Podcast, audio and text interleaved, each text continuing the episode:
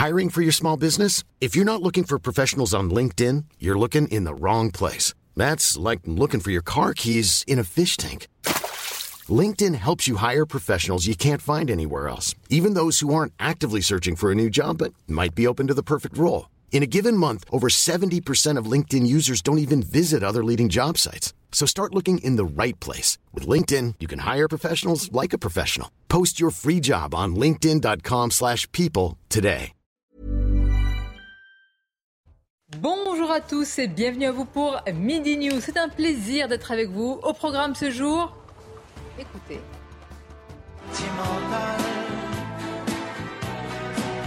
Ah, comment on nous parle? Ça, c'est vrai.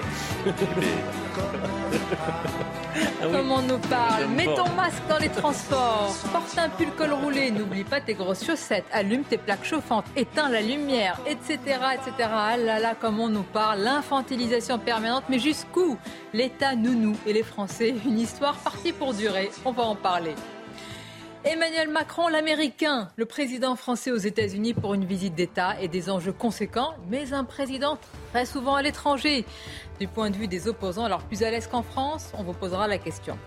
En parlant du président, justement, quelle sécurité autour de l'un des endroits normalement les plus gardés de France, l'Élysée Nous vous raconterons ce qui s'est passé avec un individu qui s'est introduit tranquillement jusqu'au perron du château. C'est ce qui a été rapporté par le canard enchaîné.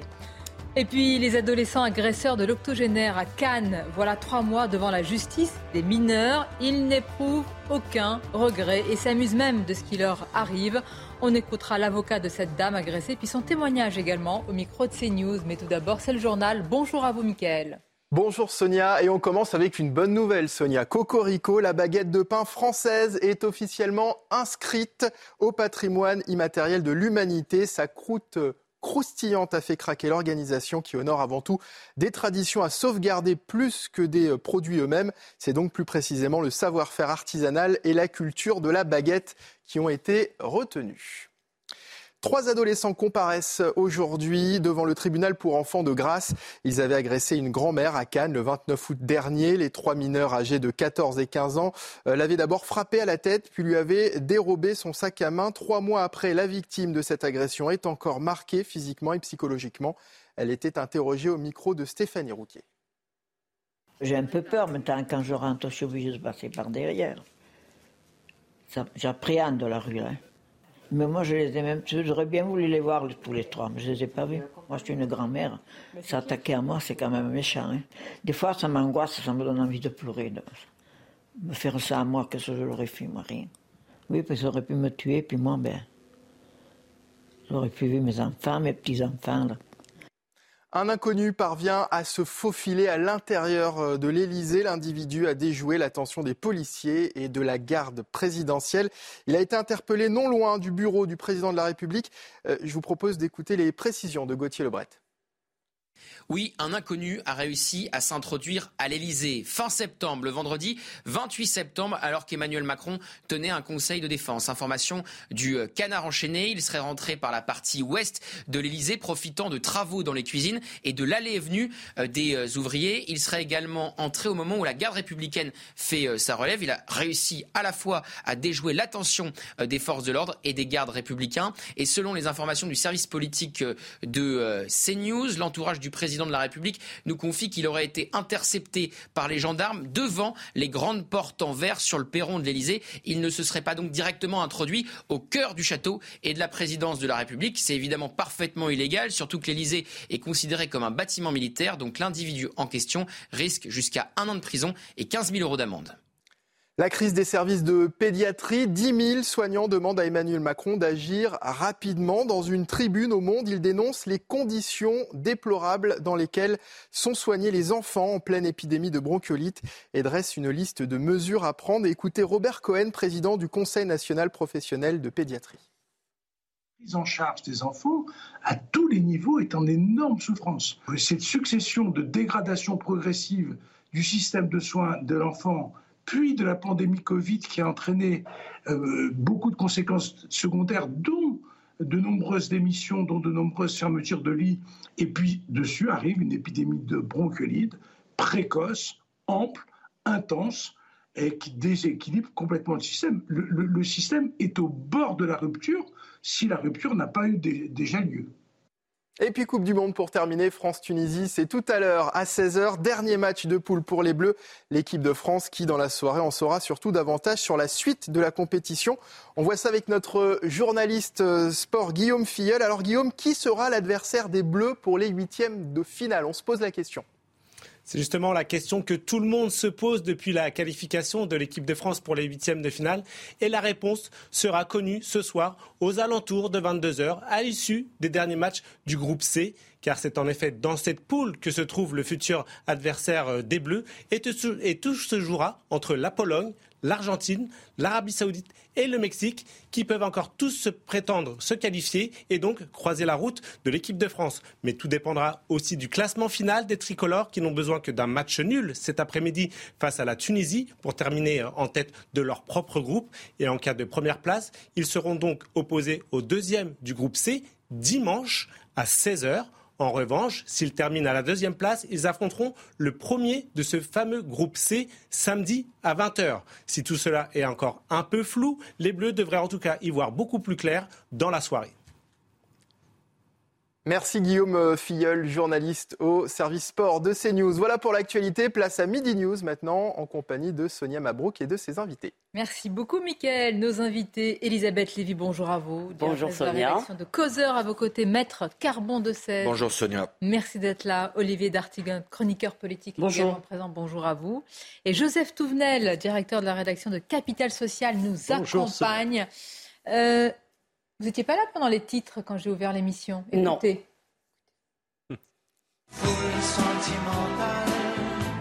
Ah oui. Il faut voir comment nous parle, comment nous parle.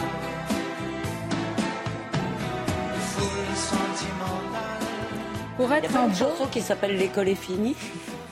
Dans cette chanson, ils disent aussi on a soif d'idéal. Ah, je vois bien l'homme de gauche là. Ah, bravo. Ah bah oui, c'est vrai, les gens de droite n'ont aucun idéal, seulement des oh, intérêts. Ça commence bien cette émission. Non, ce qui m'intéresse, évidemment, il faut voir comment on nous parle. Parce que pour être un bon citoyen, au comportement exemplaire sur la consommation énergétique, écoutez les bons conseils de monsieur. Ah bah monsieur Véran, il nous avait manqué garderons à chaque fois les moyens d'éviter de recourir à des, à des, coupures en adaptant nos comportements.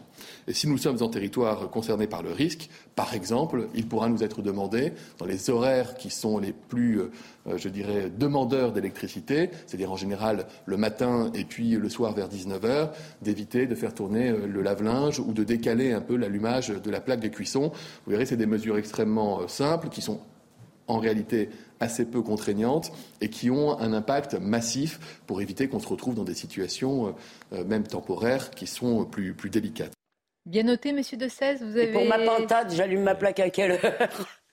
Mais attendez, moi c'est une vraie question. Est-ce qu'il y a aussi des citoyens qui sont en demande justement de, ces conseils? Oui, mais il y a aussi beaucoup de citoyens, Sonia, qui, moi je trouve qu'il y a une forme d'indécence, parce qu'on pourrait au moins commencer par ces citoyens qui ont déjà mis en place euh, des gestes du quotidien parce qu'ils ont la peur au ventre, la boule au ventre de la future euh, euh, facture d'énergie. Plus ceux qui sont en précarité énergétique, pour qui ces questions-là touchent à leur dignité de vie. Donc ne même pas commencer par cette réalité que les gens déjà ont serré et n'ont pas attendu. puis il y a en effet une infantilisation qui s'est... infantilisation Infantilisation. Qui, qui ne date pas d'aujourd'hui qui est un peu dans l'ADN du macronisme depuis euh, aussi la crise sanitaire. Oui, mais là, dans l'ADN de l'État français aussi. Mais là, cher Olivier d'Artatigol, personnellement, moi, je là, là, il y a quand même ce que dit Sonia, mais à mon avis, il y a une part de euh, de, la, de la situation qui vient de là, c'est qu'effectivement, on l'a vu pendant le Covid, il y avait une petite minorité qui râlait. Alors, là je ne peux parler que en mon nom, moi je ne râlais pas pour toutes les restrictions, je demandais à ce qu'elles fussent proportionnées, ce qu'elles n'étaient pas à mon avis, je vous rappelle le masque dans la rue, euh, totalement absurde. Euh, et il y a quand même aussi, me semble-t-il, moi je pense souvent à cette fable de La Fontaine que j'adore, le chien et le loup, et malheureusement, je le déplore, je pense que les peuples euh, d'Occident, d'ailleurs en général, pas seulement les Français, sont devenus plutôt plus chien que loup. C'est-à-dire que la liberté, on s'en repaît surtout en France toute la sainte journée, mais dans le fond, c'est pas le problème principal pour beaucoup de gens. Et je parle pas, je parle pas des questions pas de pauvreté. Parce que c'est pas un besoin de protection, même si bah oui. illusoire. Bah oui, mais la protection, ça va aussi un peu parfois à l'encontre de la liberté. La liberté suppose un risque. quand on écoute Olivier Véran, on a l'impression qu'il y a un génie dans le mépris. C'est ce que disait Olivier. Enfin, franchement, les gens qui ont des difficultés, euh, vous pensez qu'ils ne euh, coupent pas l'électricité? Vous pensez qu'ils font pas les efforts, mais sans qu'on leur demande depuis très longtemps? Enfin, C'est un mépris extraordinaire. C'est également, enfin, on a l'impression que le bonheur, ça serait que nous vivions tous dans une nurserie et que les autorités du pouvoir nous expliquent à quelle heure on doit manger, prendre le biberon, etc. Mais une nurserie un peu demandée par les citoyens qui veulent être tout le temps protégés par l'État, qui ne tolèrent on a mis dans la Constitution le principe de précaution. D'accord. C'est-à-dire Vous avez entendu beaucoup de protestations? Ça va contre le principe de prise de risque. Bah Quelle vie peut se faire décemment sans prise de risque? D'accord, mais c'est au signe de ce que je vous dire. Le principe de précaution, il ne s'applique pas à l'individu, il s'applique aux, politiques publiques. Hein. C'est ça la, sphère de compétence du là, principe bien de une précaution. Dans le, justement, c'est là qu'est l'hiatus. Euh, Monsieur Véran nous avait déjà exaspérés pour nommer les choses euh, pendant la crise sanitaire et il revient à de mauvais. Je vais vous en parler. Oui, parce que euh, oh. pourquoi est-ce qu'il y revient? C'est effectivement parce que le citoyen français a démontré dans une immense majorité qu'il préfère être rassuré que plutôt qu'on en appelle à sa responsabilité. Donc c'est une responsabilité collective si on en arrive à un message de l'État qui est de cette nature. C'est aussi parce qu'il y a une demande. Rappelez-vous, pendant la crise sanitaire, quand on interrogeait simplement le fait de savoir si les politiques publiques étaient nécessaires, adéquates et proportionnées, transformait simplement celui qui posait la question en ambassadeur du virus dans l'opinion publique et dans l'immense majorité de l'opinion publique. Donc, si vous voulez, il ne faut pas être surpris. Il y a aussi un autre élément, en plus de l'élément social, c'est aussi qu'il y a des gens qui ont commencé par responsabilité à diminuer leur consommation énergétique. Et, que, et que là, il n'y a pas de politique publique pour les remercier. C'est-à-dire qu'il y a un double oubli dans le propos de M. Véran. Moi, j'ai une vraie question. Est-ce qu'il y a une limite aujourd'hui à demander véritablement un comportement exemplaire et jusqu'où demain ça va aller? Bah, Vous savez qu'il est question d'un passe, question d'un passe carbone quand même. Aujourd'hui, on vous incite, demain, on vous, demain, on vous contraindra c'est euh, l'immense sens de la, de la dilution des libertés publiques. Et donc on vous dans la nécessité de sécurité. mais, pardon, on en viendra à une note sociale où votre euh, compteur. Oh, la vôtre sera très mauvaise. La vôtre sera très mauvaise. La mienne sera probablement exécrable. Mais on s'en remettra. Mais qu'est-ce que ça veut dire? Ça veut dire qu'en réalité, il y a déjà les outils de contrôle qui sont en place sans qu'on interroge dans les Est-ce qu'on les demande? Mais pardon, justement, moi j'ai été très frappé et même horrifié par un, un sondage récent. Alors, qui nous dit que le passe carbone, il y a plus de la moitié, je crois que c'était 60%, mais là je peux me tromper, euh, des Français qui seraient d'accord avec ça. Hein. Ça veut dire, vous voyez ce que ça veut dire, c'est vraiment du contrôle social accepté. Et c'est pour ça, ce qui est énervant chez euh, nos gouvernants, déjà, c'est le ton et puis c'est l'absurdité des hiérarchies, parce qu'on sait très bien que la consommation énergétique, c'est d'abord un problème d'industrie. Ah bah ça, on va en parler tout à l'heure. Ça, on, le sait très bien mais il y a aussi le ton avec lequel ils s'adressent à nous et leur façon de nous. Vous vous rappelez pas les fenêtres ouvertes Il faut ouvrir vos fenêtres. Ah bah tiens, on n'y avait pas pensé tout seul. après, il fallait les fermer aussi. Et, il y a, aussi une opération de diversion. Pourquoi? Parce que pendant que l'on passe notre temps à savoir si notre chauffage est à 19 ou pas, si la plaque électrique est à 8 ou à 10, pendant ce temps-là, le gouvernement peut ne pas répondre à des questions sur la renégociation du prix euh, du, marché européen de l'énergie. Euh, il peut euh, être dans la situation où il y a des responsabilités politiques euh, fortes sur le parc nucléaire et sa relance. Il peut ne pas évoquer le les, trous dans la raquette du bouclier tarifaire. Il y a beaucoup de sujets brûlants qui ne sont pas évoqués pendant qu'on demande aux, citoyens de montrer patte blanche sur leur comportement au quotidien. avec un, un, dernier sujet, si je puis me permettre, en plus de ce que vient de nous indiquer M. Dartigol, c'est que l'État ne montre pas l'exemple. C'est-à-dire que vous passez la nuit, le nombre. non, mais vous voyez le palais de justice. Amusez-vous à passer devant le palais de justice euh, ou le tribunal On va faire ça tous les de soirs. Paris. C'est un bon amusement, vous avez raison. Oui, oui. Tant qu'on n'y rentre pas. Chacun ses hobbies. Euh, là, mais vous verrez que les lumières. Mais vous verrez que les lumières. de nous garder. Vous verrez que toutes les lumières sont allumées alors qu'aucune audience ne se tient euh, aux horaires auxquels vous mhm. passez Et hier, il se trouve que j'étais dans une administration euh, proche de l'autorité judiciaire. On était très largement au-dessus de 19 degrés, sans que personne ne s'interroge, et où probablement on se demandait quel serait le meilleur moyen de s'adresser aux Français pour demander de baisser L'autre domaine euh, évident, puisqu'on a reçu des leçons et depuis euh, maintenant des années, et ça va continuer avec, euh, eh ben, évidemment, avec le Covid, le port du masque. Mais écoutez les mots, moi, c'est toujours ce qui m'intéresse, la rhétorique d'Elisabeth Borne à ce sujet. Et le ton surtout. Le ton. Alors notre devoir, c'est de les aider, pas de prendre des mesures purement idéologiques qui rendraient leur mission plus difficile encore. Aider nos soignants, c'est être vigilants ensemble. Et je lance un appel solennel Respectons les gestes barrières. Portons le masque dès que nous sommes avec des personnes fragiles ou dans des zones de promiscuité comme les transports en commun. Ce sont des petits gestes qui sauvent des vies. Nous le savons, ils sont décisifs pour faire reculer l'épidémie. C'est très drôle parce qu'elle ne porte pas de masque et les ministres qui sont sur le banc non plus. Elle n'est pas dans un. C'est pas dans un cadre des Mais je suis d'accord, moi. Euh, mais d'accord, mais pour l'instant, arrêtez, sinon euh, on va devoir. Non, non, non, non, mais attendez. On est dans la droite ligne du fait ce que je dis parce que je fais. Elle est en train de prôner un comportement qu'elle n'adopte pas. Les ministres qui sont sur le banc ne portent pas de masque. Elle est un orateur donc, pardon pour le correcté trivial, elle postillonne, eh ben ça ne la préoccupe pas plus que ça, elle ne porte pas de masque. On est dans l'hémicycle qui est un espace d'une extrême promiscuité. C'est tout petit et on ne le voit pas quand vous nous le montrez à la télévision. Mais euh, il suffit de s'y rendre pour se rendre compte à quel point c'est un espace restreint. Et on en revient toujours à la théorie du faites ce que je dis, pas ce que je fais. Non mais pardon, mais moi, moi j'en ai marre de cette histoire de ils doivent être exemplaires. Ça me rappelle la polémique qu'il y a eu parce que les chauffeurs, pour pas crever de chaud en fait pendant l'été, laissaient les moteurs allumés pour avoir de la clim. Écoutez, moi, je, ne je pense que ce que reprochent euh, les Français à leur gouvernants, c'est l'impuissance. Ça n'est pas, si vous voulez, euh, vous devez absolument être comme nous à ce moment-là. Pourquoi pas demander au président de la République de respecter les feux rouges Moi, je m'en fiche qu'elle porte. Bah, moi, je m'en fiche qu'elle porte le masque. Certaines capitales. Et il faut reconnaître à Madame Borne une chose, c'est que pour l'instant, ils n'ont pas parlé d'obligation, qu'ils fassent appel il pourrait le faire autrement, c'est tout. Et d'ailleurs, j'ai entendu ce matin qu'il y avait un site pour devenir prof. Et j'engage tous nos ministres qui ont l'air d'avoir des vocations à s'inscrire pour devenir prof, vu qu'on en manque.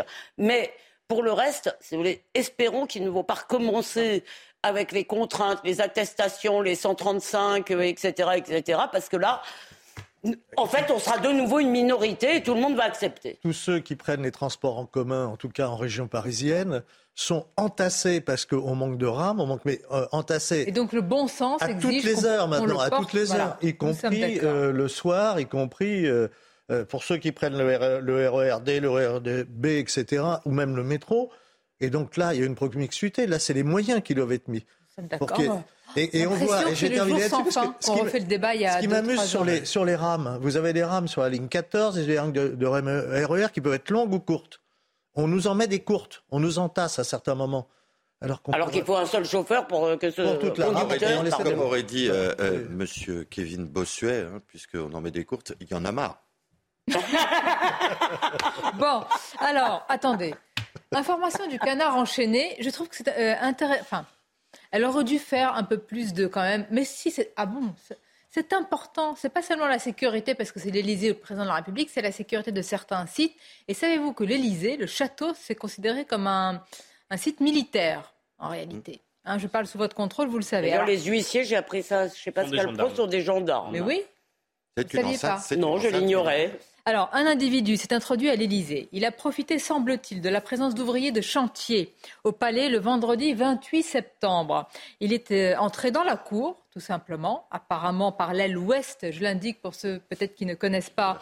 Euh, l'aile ouest, c'est là où s'effectue oui, exactement. Les livraisons, les invités entrent par là, donc il y a quand même du voilà du va-et-vient. Il a cheminé tranquillement sur le gravier de la cour de l'Élysée jusqu'aux marches du perron, et c'est là, euh, bah, voilà, qu'il a été intercepté par un huissier. C'est ce qui a été rapporté par le Canard enchaîné. Je précise qu'à ce moment-là, le vendredi 28 septembre, au moment où cet individu s'introduit, le président était en conseil de défense, donc dans les sous-sols euh, de l'Élysée. Alors évidemment, là, c'est totalement Mais vous ne trouvez pas, mais vous trouvez pas qu'à partir, on dit, dit toujours qu'il n'y a aucun système de sécurité qui est à 100%. Je ne crois pas que ce, cet homme aurait pu aller jusqu'au Conseil de défense parce que quand vous allez à l'Élysée, vous pouvez pas, non, non, quand vous allez à l'Élysée, vous pouvez pas vous balader comme ça. Donc je ne crois pas. Mais, pardon. Mais, mais il me semble, je trouve qu'à partir d'un cas, et on nous dit toute la journée, aucun système c'est 100%. Bon, il y a eu une faille. Est-ce que vraiment il faut en faire un fromage Moi, la question, c'est qu'un individu, intrus s'introduit plus facilement qu'un journaliste de CNews et l'Élysée. Ça, c'est vrai. c'est pas faux, non. Mais outre la blague, on va écouter juste. Essayez-vous, Sonia. Je suis sûr que vous y arriverez. Rappelez-vous que chez la reine d'Angleterre, c'est pas faute de demander. Quelqu'un s'était introduit et jusqu'à la chambre de la reine d'Angleterre il y a quelques années. C'est vrai? Et alors, avec tout le flegme, la reine d'Angleterre lui a demandé Mais qui êtes-vous, euh, cher ami euh, Je ne vous la fais pas en anglais. Alors là, la réaction était tout autre. Hein. L'huissier l'a attrapé, évidemment, puis il a été remis à je ne sais qui. Je voudrais qu'on écoute. Il est toujours dans un cachot La réaction de quelqu'un qui s'y connaît en sécurité. Ah il était l'invité ce matin de Pascal Pro, et s'y connaît en sécurité euh, du président de la République. Et aussi en close combat. Alexandre Benalla. Écoutons-le. Ah. Il nous indique par où, selon lui, est entré l'individu. Apparemment, il serait rentré par l'aile ouest. L'aile ouest, c'est euh, euh, celle qui donne sur l'avenue de Marigny. Euh, c'est une entrée, en fait, que l'on appelle l'entrée du personnel, qui est extrêmement fréquentée. c'est là où se font toutes les livraisons, les arrivées d'invités, euh, c'est l'entrée euh, la, plus difficile à, surveiller euh, au palais de l'Élysée. il y a un flot continu, notamment d'ouvriers, parce que je ne sais pas si vous êtes passé récemment à proximité, mais il y a des, grands travaux sur toute la façade ouest de, l'Élysée. Donc, j'imagine que le travail des, gendarmes qui gardent la loge et le travail des policiers à l'extérieur qui, filtrent un peu le, passage piéton est, assez compliqué, est rendu assez compliqué de par le va-et-vient des ouvriers incessants. On ne connaît pas à l'heure actuelle le profil de l'individu. Mais non, mais c'est sérieux, on, ne connaît pas, ses intentions. On ne sait même pas où il est. Est-ce qu'on sait ce qu'il risque, par exemple Il devrait y avoir la réponse. Il risque, un an, de prison, mais ça ne sera pas le cas. Enfin, je veux dire, ils ne vont pas se couvrir de ridicule parce qu'un type s'est hasardé. Vous voyez, une enceinte militaire, violer une enceinte militaire, c'est proscrit quand vous allez y chercher des informations de nature confidentielle aucun procureur de la République ne va se hasarder et se ridiculiser à poursuivre ce. Mais tu n'as pas d'informations sur les intentions pour l'instant. Il en a, mais, mais qui en a? Personne. Mais par exemple, par exemple, il aurait pu avoir. Et puis c'est pas un bon signal. Aurait-il pu avoir un couteau un bon, un bon signal. Non, mais c'est pas un bon signal pour qui? C'est un bon signal. C'est un mauvais signal pour ceux qui ont en charge de la protection et qui sont suffisamment sur les dents. Je ne sais pas s'il y en a parmi vous qui se promènent de temps en temps du côté de l'Élysée, parce que vous aimez pas aller du côté du palais de justice. C'est effrayant de voir les, les détours qu'on vous fait opérer pour rien sous le moindre prétexte qu'il y a un vague secrétaire d'État qui va sortir une heure plus tard, on, vous fait faire un, détour d'un quart d'heure. Donc, si vous voulez, moi, je, je pense, c'est peut-être un ancien politique qui voulait venir voir. Peut-être, oui, peut-être un. ou un ancien, ou un ancien président qui vient chercher. Vous avez des noms? Sonia, moi, je n'ai pas lu le, je n'ai pas lu l'article du Canard, mais j'aimerais savoir, par exemple, parce que là, ça, on, changerait évidemment de, de dimension. Est-ce que ce type est passé sous les portiques C'est-à-dire, est-ce qu'il pouvait entrer avec un couteau, par exemple? Parce que là, effectivement, vous rencontrez des gens à l'Élysée. Mais attendez, Donc, euh, ça, c'est vrai. Vous ne pouvez pas éviter les portiques. Normalement, c'est impossible. Vous avez toujours des gardes à chaque entrée. Il y a, comme à l'aéroport en réalité, hein, vous devez déposer vos, effets personnels et vous devez passer par un portique. mais quand même, écoutons encore une fois euh, l'expert ou ancien expert en sécurité, Alexandre Banala. Alors lui dit, le risque zéro n'existe pas. D'ailleurs, on peut l'appliquer cette maxime euh, dans tous les domaines. pas de sécurité. Vous êtes très taquin aujourd'hui, je trouve. Ah bah les mercredistes sont les mercredistes. Écoutons Alexandre Benalla, encore une fois. Il y a eu cette intrusion à Buckingham Palace, il y a eu une autre intrusion à la Maison Blanche, qui est quand même censé être le lieu le, plus surveillé au monde. il y en a eu plusieurs à la Maison Blanche. Euh, on a vu ce que ça donnait aussi au Congrès euh, quand il y a une foule qui arrive. La sécurité à 100%, ça n'existe pas. Euh, donc il n'y a pas de solution miracle. Euh, si ce n'est peut-être rajouter un sas à cet endroit-là, un peu plus renforcé. Ça avait été proposé à l'époque. Je ne sais pas si ça a été mis en place ou pas, mais il n'y a pas de, de quelqu'un qui veut rentrer euh, de, de, gré de force ou par la malice et qui est, prêt à prendre tous les risques et, qui a de l'audace euh, arrivera à rentrer quoi qu'il arrive. C'est un des préalables euh, dans ce métier, c'est qu'il n'y a pas de 100% malheureusement. J'y vais. Alors, quelques informations de CNews. L'individu n'aurait pas pris conscience qu'il entrait dans un périmètre sécurisé. Il s'est excusé, il a expliqué qu'il voulait travailler pour l'Élysée. Il n'avait pas d'armes et donc les faits ont été classés le jour même pour poursuite inopportune. Rentrer à l'Elysée. Il cherchait du boulot, on va pas lui en vouloir. Et il n'a fait que traverser, la rue. La rue. voilà la plaidoirie. Non, mais c'est intéressant même en question. Ah, bien aimé, vous auriez bien aimé plaider ça. Comment dire euh, Est-ce qu'il faut faciliter l'accès parfois Alors, pas, il ne faut pas qu'un président, évidemment, soit apporté aussi. Euh, voilà on a eu l'épisode. Dans les pays scandinaves, la relation est beaucoup plus. Euh, oui, bah, dans les pays scandinaves, Olof Palme a été assassiné, il me semble. Euh, dans, toute zone sécurisée, vous avez plusieurs zones qui soient rentrées. Euh, qui n'est pas allé jusqu'au perron de l'Elysée C'est pas bah, très difficile. à mon avis, 50 millions de gens. Hein, c'est pas très difficile, ça. Donc, mais il y a, y a plusieurs... pas ça à l'antenne, enfin. Il y a plusieurs systèmes de sécurité. Ah, moi, je et donc, il n'est pas rentré au cœur de l'Elysée. Il faut quand même remettre les choses il y a quand même un problème de sécurité. Il est rentré parce qu'il y avait des travaux. Là, il y a un manque. Je pense qu'il y a eu des petites sanctions. Que les, gendarmes qui ont en charge de la sécurité de l'Élysée sont en train de vous bénir, cher ami. Oui, c'est exactement ça. Mais il faut quand même. Bah, c'est pas les zones les plus sensibles de l'Élysée où il a pu pénétrer, heureusement. S'il arrive jusqu'au perron, c'est quand même. On peut dire quelque chose de positif sur la justice, c'est qu'elle ne va pas perdre son temps justement avec cet individu, puisqu'elle exclut évidemment euh, de le poursuivre. Les faits sont classés.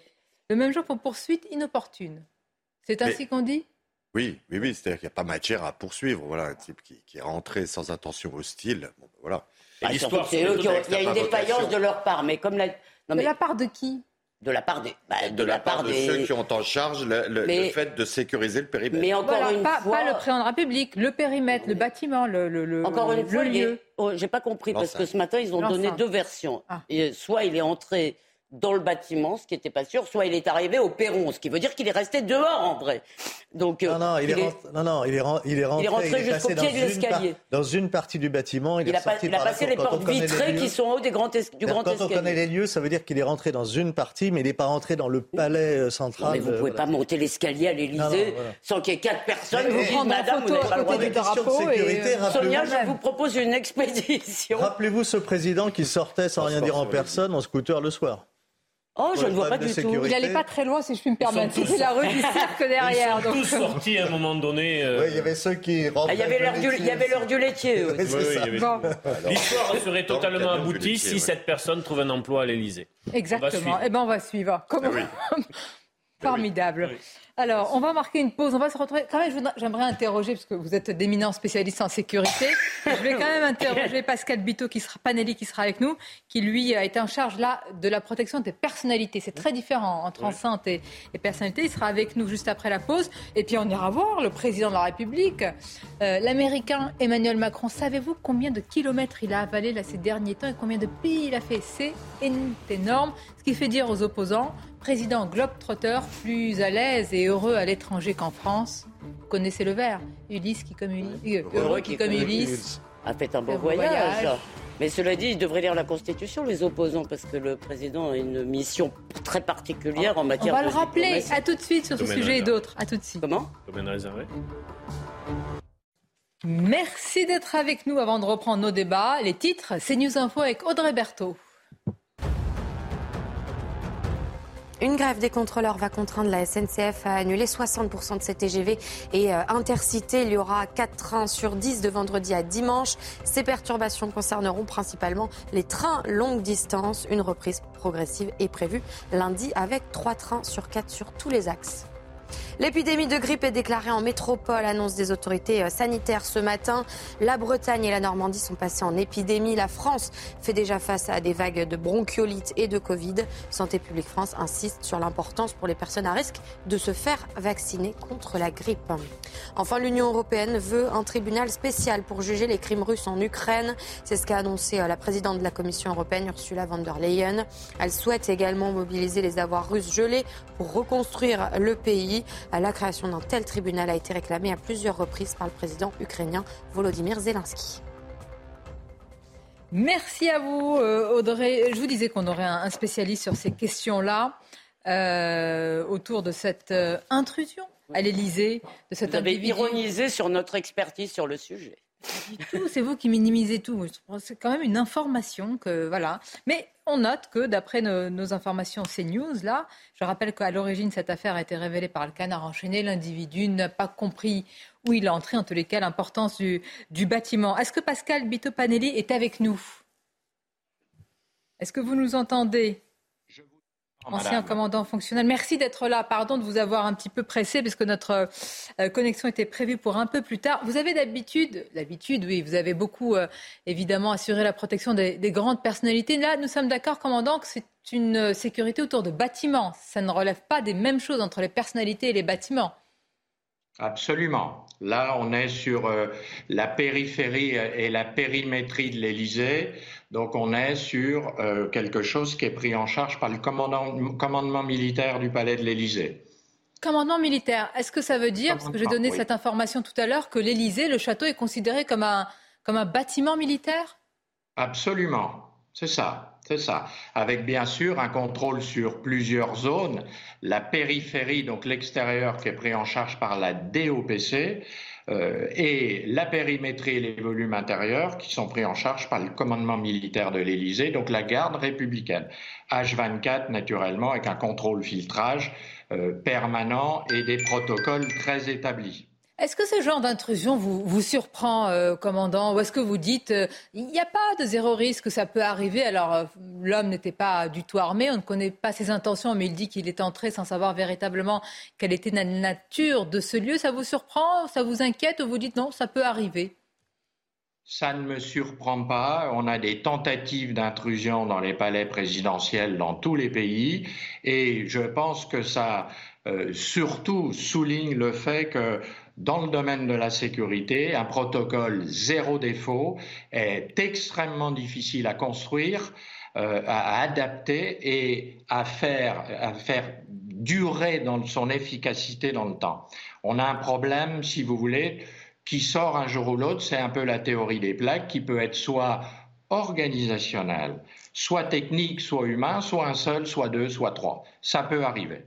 Euh, commandant Bito Panelli, euh, l'objectif n'est pas évidemment de trouver ou de chercher des responsabilités, mais dans ce cas-là, c'est à l'entrée de, l'Élysée ou c'est une chaîne tout simplement de, surveillance qu'il faut euh, non pas revoir, mais peut-être remanier et mettre à jour Écoutez, là, ça va être à, l'Élysée de voir comment on peut travailler sur cette faille.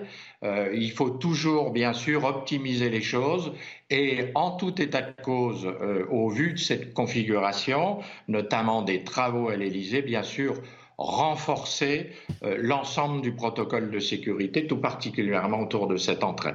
Une dernière question. Comment on arrive à concilier dans nos démocraties modernes le besoin évidemment de, sécurité, surtout autour d'un bâtiment comme celui-ci, et puis, j'allais dire, euh, l'aspect accessible des, euh, euh, des, grandes personnalités, en l'occurrence du président de la République? Est-ce qu'on est qu'on y réfléchit aujourd'hui? Oui, bien sûr, on y réfléchit tout particulièrement, surtout sous la présidence de M. Macron, qui souhaite également être au contact des Françaises et des Français, c'est normal, mais trouver le point d'équilibre entre arriver et être au contact et bien sûr rester dans une sécurité permanente au vu de son poste et des risques que ceux-ci peuvent générer. Dernière question et la plus personnelle. Vous avez dû avoir des expériences et des anecdotes incroyables quand vous, voilà, vous assurez la protection de, très grandes personnalités. Quelle doit être, j'allais dire, la, manière de faire quand un intrus, un individu s'approche, entre dans un lieu, etc. Évidemment, interpellation tout de suite, mais aussi garder son calme, surtout pour la personne qui est euh, visée ou en tous les cas qu'on veut approcher? Tout à fait. Je vous répondrai en deux mots être professionnel. C'est-à-dire rester dans la maîtrise, dans l'efficacité, dans le sang-froid, pour pouvoir s'adapter et gérer une situation quelle qu'elle soit. Euh, c'est pour ça qu'on a autour des grandes semondes des unités d'élite, des gens qui ont un haut niveau professionnel et qui ont été sélectionnés à travers des, des tests très rigoureux. Eh bien, je vous remercie pour toutes ces précisions. Merci, beaucoup, Pascal Bito, Panelli. Je vous dis à, très bientôt. Voilà, ça se termine bien. Peut-être aussi que c'est un Donc, Sonia, si un intrus arrive sur votre plateau, calme et professionnel. je, je l'installe à côté de vous. Je pense qu'il pourra participer au débat. Surtout sur ce sujet. En étant à côté d'Elisabeth, c'est pas gagné. Oh, oh, oh. il pourra, Allez, euh, observer. Notre avocat est une victime. en tous les cas, la sécurité du président, elle est évidemment aussi renforcée quand il est à l'étranger en particulier, mais pas seulement, euh, je dis les, États-Unis. Parfaite transition pour vous parler de cette visite d'État. Hein. Euh, après la visite qu'il y avait eu euh, avec évidemment Donald Trump, c'est au tour de Joe Biden et d'Emmanuel Macron. Mais je voudrais vous parler de cet aspect-là. Un président globetrotter, un président toujours à l'étranger. Il a enchaîné ces derniers mois près de six pays avant cette visite d'État aux États-Unis. On a cité tout à l'heure le vert, heureux qui, comme Ulysse, a fait un beau voyage, heureux qui, comme Ulysse, a vu 100 paysages. Voilà, j'ai trouvé la suite. Bon, est-ce qu'il n'est heureux qu'à l'international, Emmanuel Macron, pour vous? Bah, En tout cas, ça peut être un terrain de, d'activité pour lui euh, moins risqué, moins rugueuse que euh, les thématiques nationales, surtout en ce moment. Quoique la magie Macron à l'étranger, elle opère moins que lors de son premier mandat. On se souvient qu'en 2018, avec Trump, c'était un peu un nouveau Kennedy, quasiment.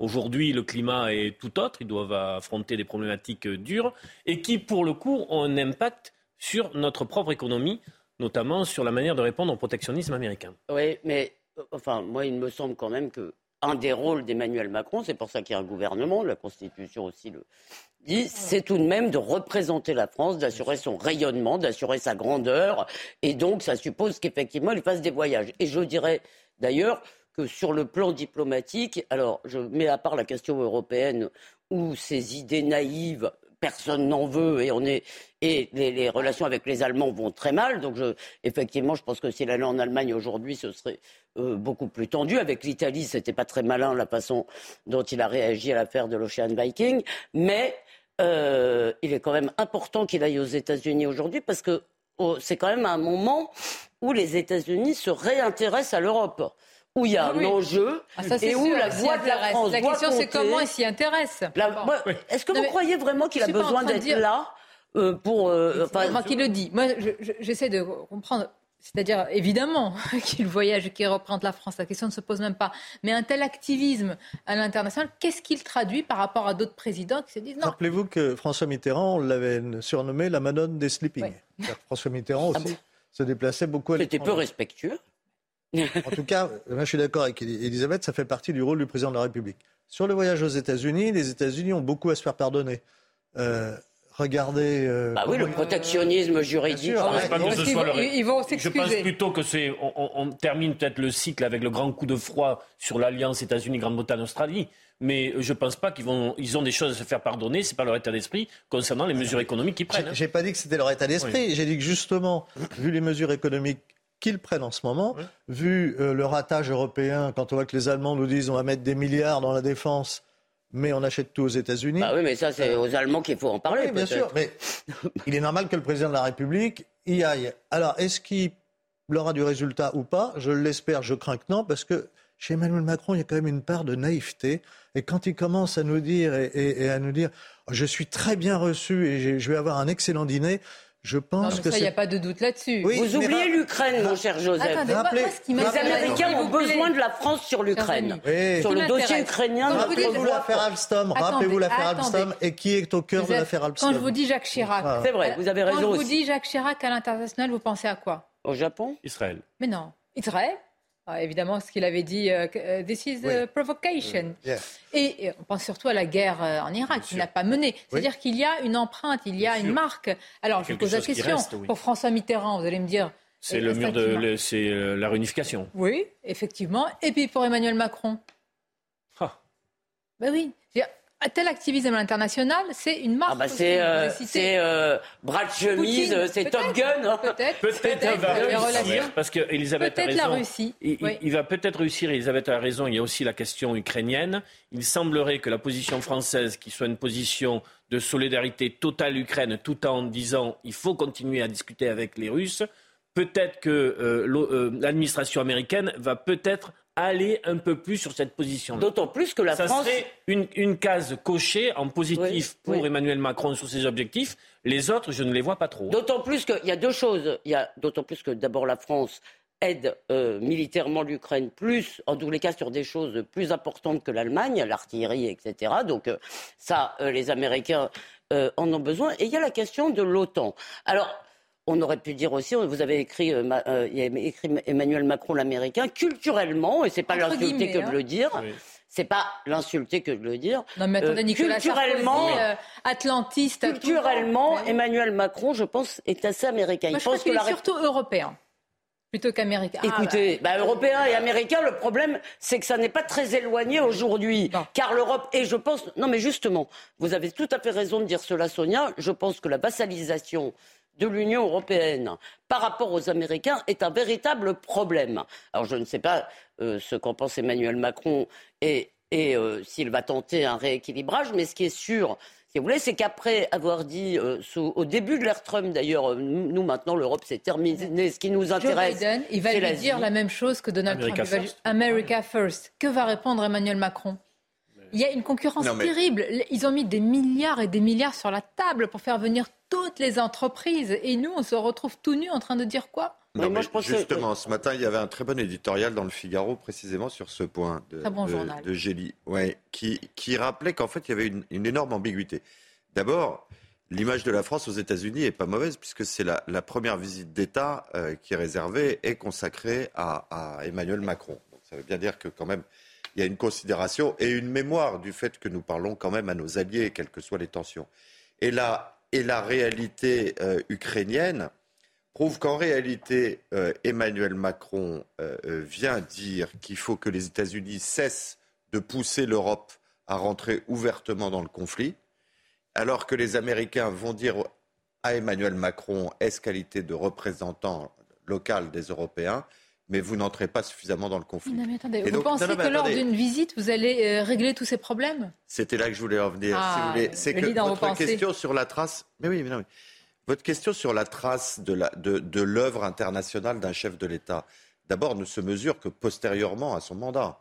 On peut pas. Pardonnez-moi, Jacques Chirac, quand Dominique de Villepin prononce le discours, tout le monde sent qu'on vit un moment. Oui, bon, mais c'est une circonstance vraiment exceptionnelle. Mais, ah, nous, très sommes, sincèrement, en guerre, il y a des circonstances. Le discours, de, Dominique de Villepin, le discours de Dominique de Villepin est sublime.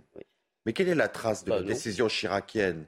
Elle est zéro. La France ne s'engage pas, La France ne s'engage pas dans la, dans la guerre en Irak. C'est énorme.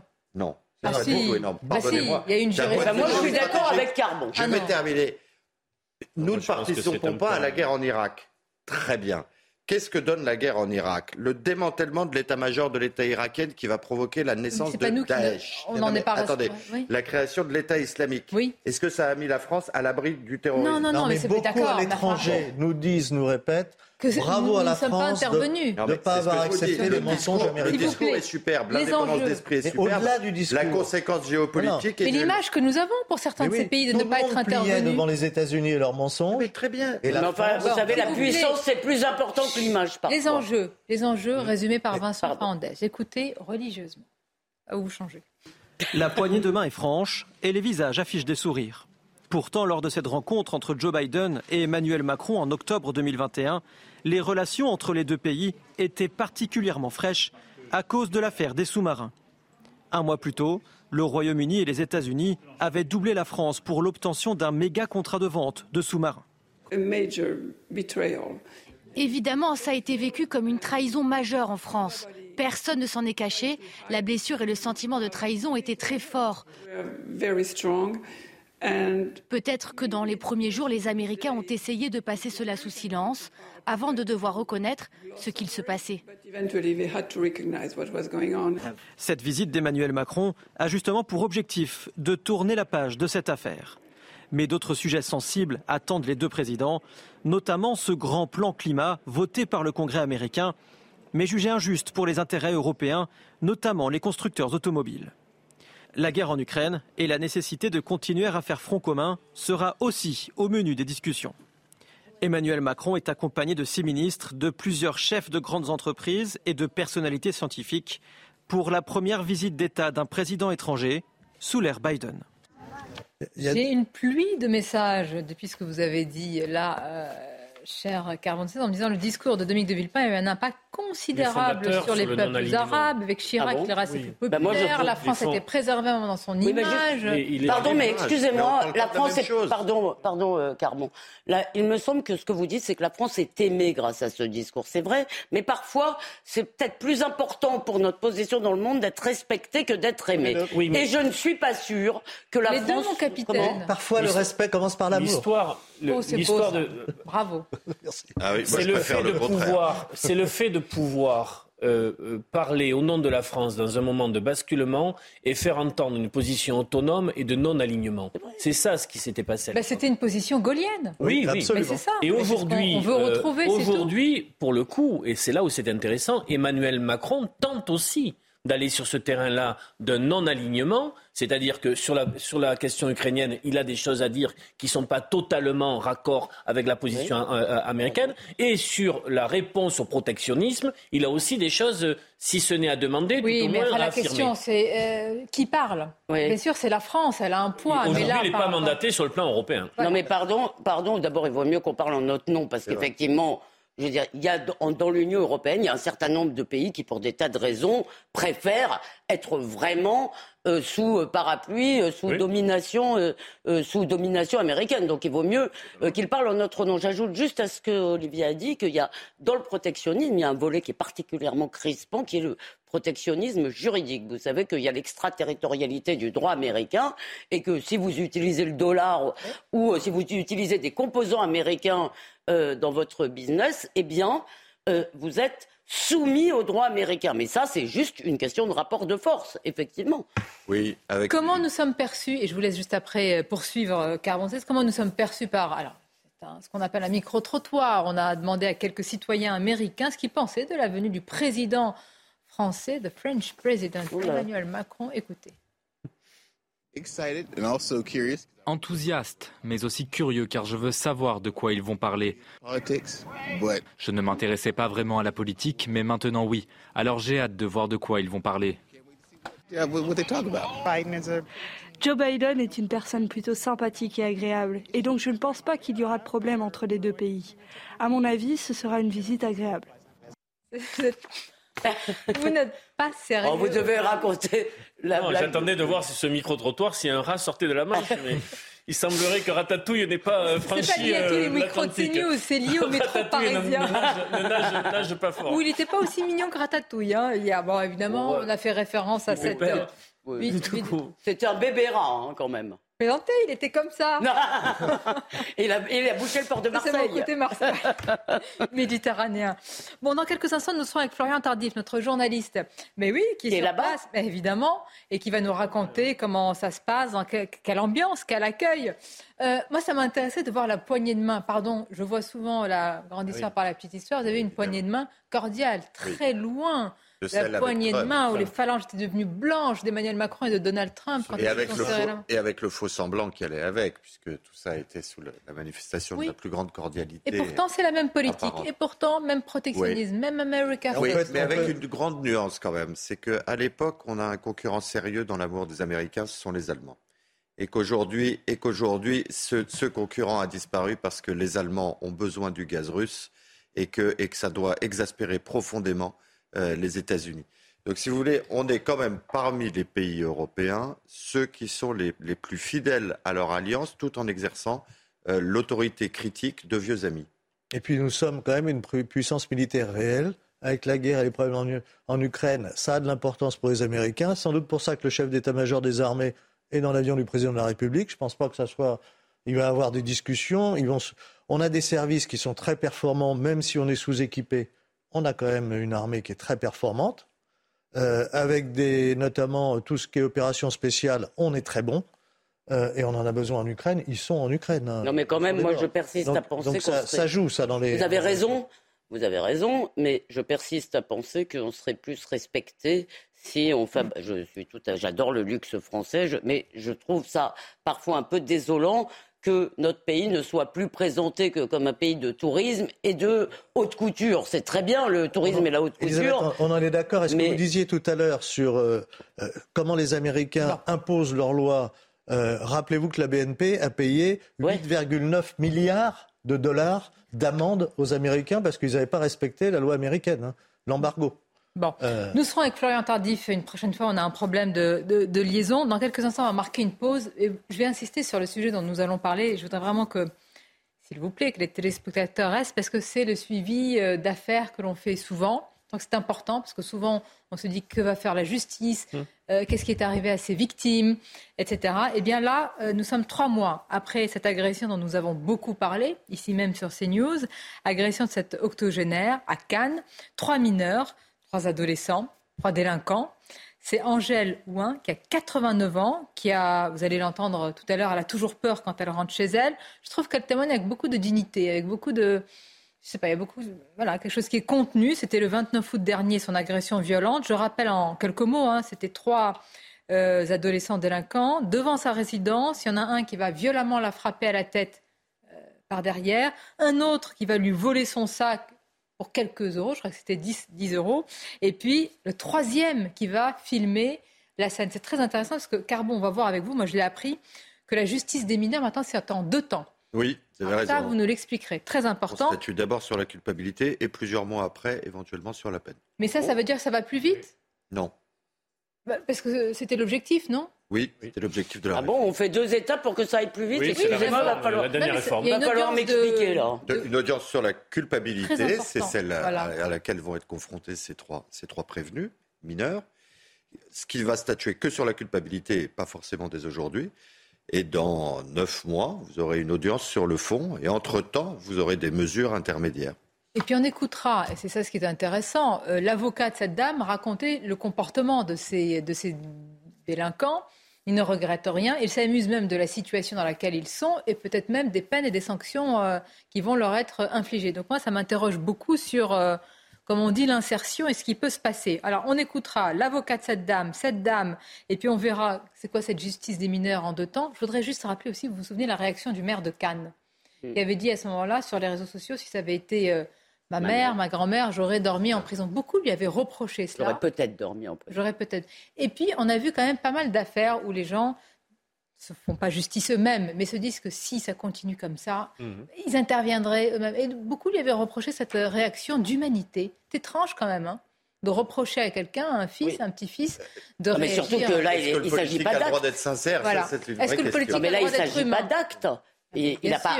là, il s'agit de euh, quelque chose, il dit j'aurais, si ça avait été moi, euh, me semble-t-il, on ne peut pas le lui reprocher. Non. certains lui ont reproché. C'est pas la même chose que le faire. Il y a débat. C'est pas la même chose que de le faire. Manquer d'humanité à gauche, finalement.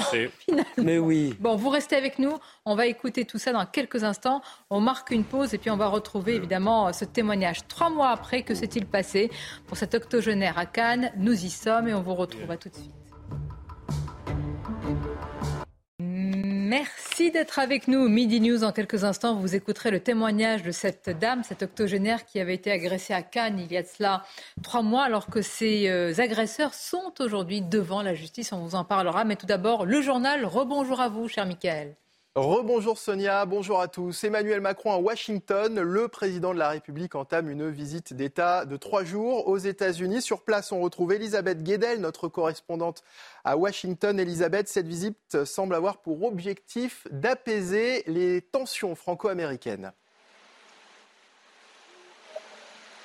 Et eh oui, cette visite vise à tourner la page définitivement de la crise de confiance de l'année dernière, vous savez, de la rupture du contrat franco-australien sur la vente euh, de sous-marins.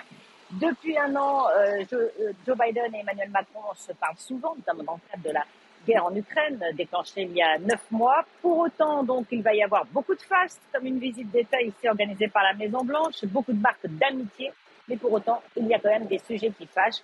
Les Américains estiment que les Français et les Européens ne font pas assez dans la crise en Ukraine, justement, pour soutenir Kiev, qu'ils ne font pas assez pas assez ferme vis-à-vis de la Chine. Et puis, du côté européen et français, eh on accuse les Américains de continuer leurs pratiques protectionnistes pour protéger leurs industries avec des subventions massives au détriment des entreprises européennes. Donc il y a de quoi discuter.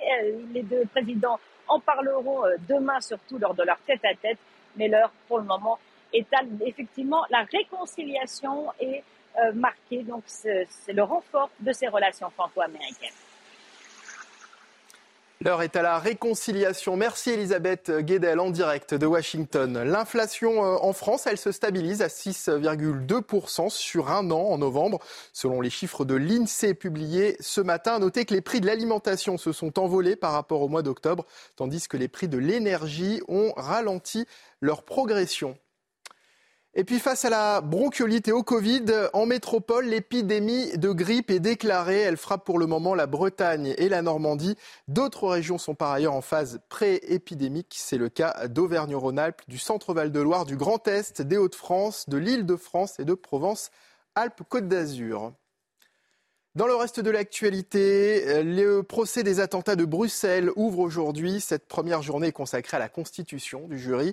Les débats doivent débuter lundi prochain. Si certains survivants des attaques disent ne rien attendre de ce procès, pour d'autres, en revanche, il est essentiel. Sandra Buisson. Six ans après les attentats de Bruxelles du 22 mars 2016, à l'ouverture du procès, Philippe Vandenberg se pose toujours la même question. Comment vivre après ça? Ma vie a été détruite complètement. J'ai perdu mes amis, j'ai perdu mon hobby, j'ai perdu mon emploi. Je pense que c'est essentiel d'avoir cette possibilité d'aller témoigner de ce que j'ai vécu euh, devant au procès pour que les gens comprennent comment c'était.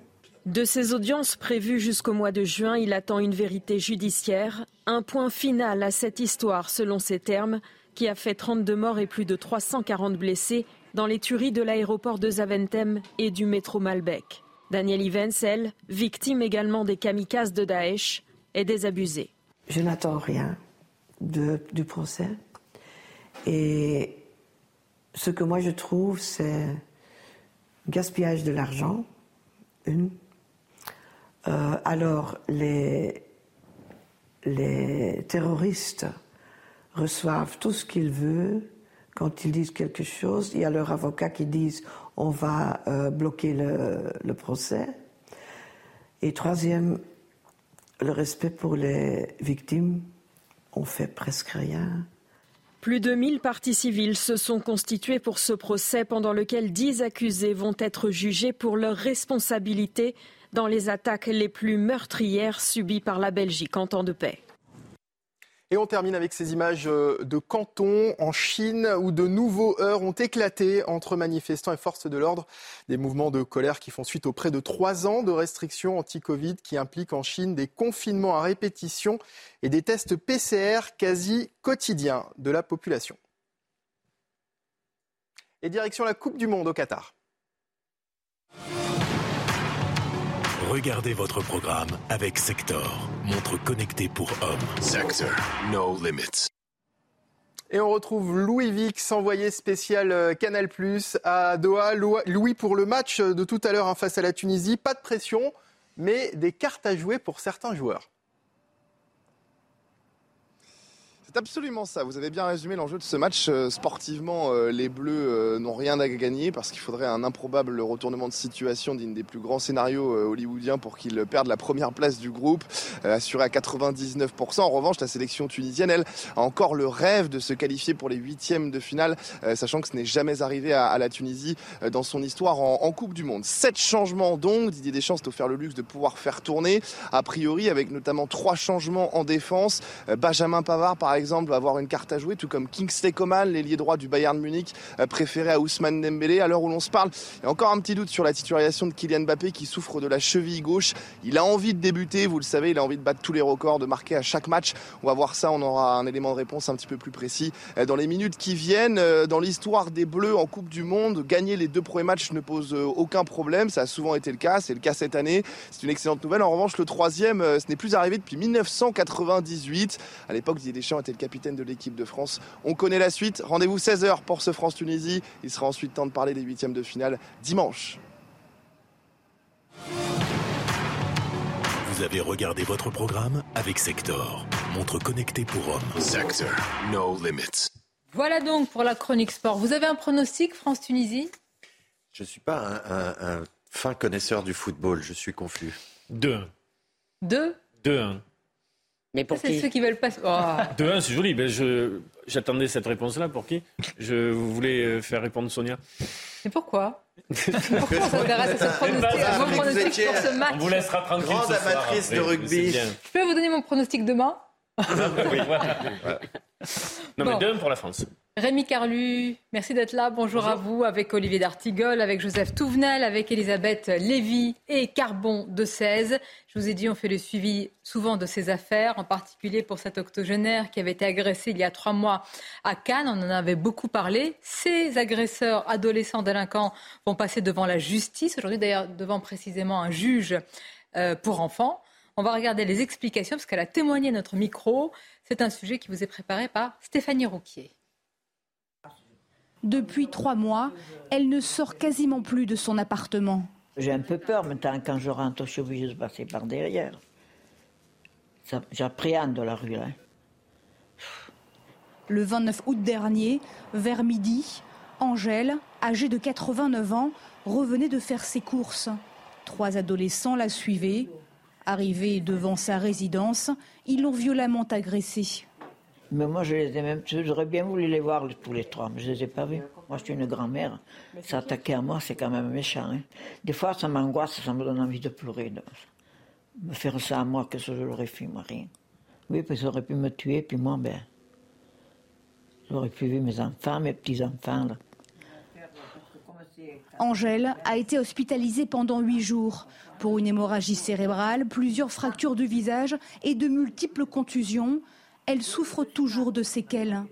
Les trois adolescents, âgés de 14 et 15 ans, interpellés rapidement après les faits, sont convoqués aujourd'hui devant le tribunal pour enfants de grâce pour une audience d'examen de la culpabilité. 14-15 ans quand même, hein, ces trois euh, délinquants. L'un qui a frappé à la tête par l'arrière, l'autre qui a volé le sac et le troisième qui a filmé. Alors une explication, après on va réagir à ce témoignage. Expliquez-nous 16. Donc, et c'est notre spécialiste pour les justices, Sandra Buisson, qui me l'a appris ce matin lors de la réunion de la euh, rédaction. Elle me dit, maintenant c'est en deux temps. Donc première audience de culpabilité et ensuite les peines. C'est bien ça. C'est exactement ça. Sandra Buisson a raison. Parce qu'on veut, avant de prendre des mesures éducatives, dans l'esprit de cette réforme, s'assurer euh, qu'on s'adresse bien à des gens coupables, ce qui est bien la moindre des choses. Donc il y a un premier temps qui va être l'audience euh, de ce jour, où euh, la victime, parce qu'il ne s'agit pas d'une simple plaignante là en l'occurrence, euh, va expliquer euh, ce qui s'est passé. Elle va formellement reconnaître euh, ses agresseurs. les, avait pas vus. les deux agresseurs. Oui, mais attendez. Pardon, y a... pardon. pardon. C'est dommage que vous n'apparteniez pas Il y a quoi Il y a un travail de... débat. Donc il y a tout un débat qui va se dérouler pour savoir notamment si ces agresseurs et celui qui a filmé l'agression reconnaissent leur culpabilité ou pas.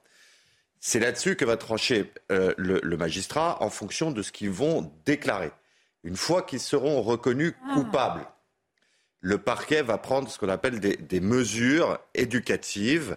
Euh, mais il peut, ça peut s'accompagner. Vous savez que là, actuellement, ils sont incarcérés, ils sont dans un centre euh, administratif fermé. Hein. Donc, euh, et après ça, on va voir si on prolonge ça ou s'il y a des mesures éducatives alternatives. Quand vous dites des mesures éducatives, c'est-à-dire euh, quelque chose d'intérêt général euh, C'est-à-dire un travail d'intérêt général, mais ça, peut aller... non, mais ça peut être aussi un contrôle judiciaire comme pour les adultes. Ça, veut, ça peut être par exemple le port d'un bracelet, etc. Ou le maintien euh, dans un centre éducatif fermé. Une mesure éducative, ça ne veut pas dire une alternative à une forme de détention. Ça veut dire que l'obsession reste de ramener le mineur dans le droit chemin. Voilà, c'est ça. Ah, alors c'est ça. Je voulais vous amener à cela. Oui. Bon, parce qu'on va écouter. Allez-y. Si vous permettez juste une dernière chose. Il ne faut pas oublier que là, ces jeunes gens, contrairement à ce que j'ai entendu dans une émission qui n'était pas sur cette antenne, ils encourent pour deux d'entre eux jusqu'à 5 ans de prison. Et pour celui qui a filmé, deux ans et demi de prison. J'aime bien quand vous me mettez les peines comme ça, les peines qui sont jamais appliquées généralement. Oui, attendez. vous avez raison, c'est le code. Vous avez moi, raison je veux bien qu'on dise ce n'est jamais appliqué, mais, en réalité, personne n'en sait rien aujourd'hui, puisque oui, le juge n'a pas quand on dit comme ça, on a l'impression actuellement et qui sont sévérité sans nom, et très souvent, c'est dans l'intermédiaire on voit la fourchette basse. bien sûr que c'est dans l'intermédiaire, mais comme souvent en matière judiciaire. Mais pourquoi? Parce qu'il parce qu'il y a des avocats qui interviennent et qui restituent les, choses en perspective. Simplement, en l'occurrence, euh, dire que la justice des mineurs ne fait planer aucun risque de peine privative de liberté à ceux qui sont traduits devant elle est une erreur. Parfois, j'écoute euh, les policiers, alors vous allez me dire les syndicats, mais même des policiers qui ne sont pas syndiqués, qui me disent qu'ils les retrouvent euh, un, mois après, alors là, même pas, quelques semaines, quelques jours après dans la, rue. Moi, j'écoute ce, que je vois dans les prétoires. Oui, je suis avocat et, donc moi, je vois quelles peines sont prononcées et je peux vous dire que prétendre que ça n'existe pas, Sinon, les centres des jeunes détenus ne seraient pas. Euh, ça n'existe pas. Je dis quand vous rappelez la. Mais Carbo, ce qui nous intéresse, en fait, c'est puisque vous vous plaidez parfois pour des mineurs, donc. Oui. Euh, ce qui nous intéresse, c'est de savoir si vous avez déjà vu, euh, enfin moi, c'est ce qui m'intéresse, dans votre carrière, des gens dont vous pourriez vous dire finalement, on n'arrivera pas à les sauver, à les récupérer, si je me permets. Attendez, avant qu'il vous réponde, c'est ça. Je voulais aller là-dessus parce que c'est l'avocat de cette dame qui va nous donner des informations aussi sur le comportement de ces délinquants. C'est important. Est-ce que est-ce qu'après avoir attaqué euh, une dame, une vieille dame, euh, il y a eu beaucoup de réactions autour de cela, ça a été médiatisé? Est-ce qu'ils ont regretté? Est-ce qu'ils s'en veulent? Est-ce qu'ils trouvent que maintenant que c'est horrible, ils ne comprennent pas leur acte? Ou est-ce qu'au contraire, ils se gargarisent de ce qu'ils ont fait? Écoutez cet avocat. On les voyait ricaner, on les voyait rigoler avant les faits, euh, après même les faits.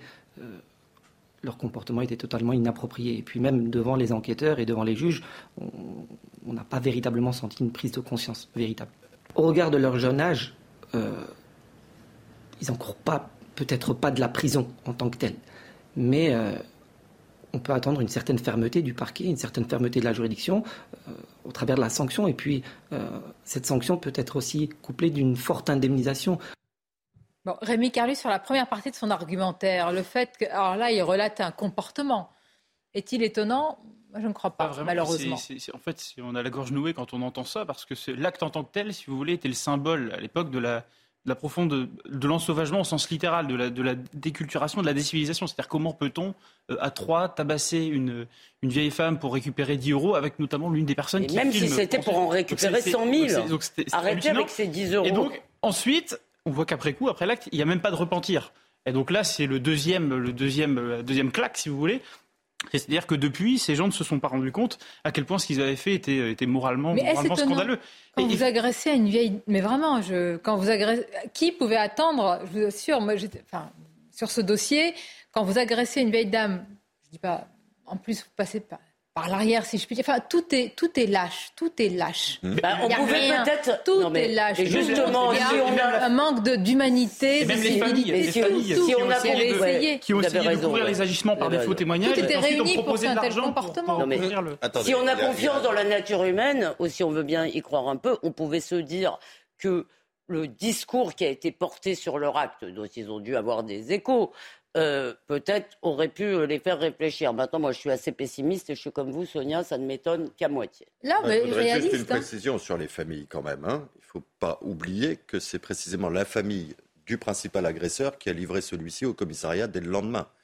Donc vous ne pouvez pas à la fois dire que les familles couvrent les actes et en même temps constater que c'était le Il y avait eu un soupçon sur le fait qu'ils auraient euh, proposé de l'argent à cette vieille dame. Il y a une famille dans les Pardonnez-moi, le fait de proposer de l'argent, euh, c'est pas comme venir intimider. Non, non, Personne n'est l'avocat de personne ici, c'est pour ça qu'on peut en parler.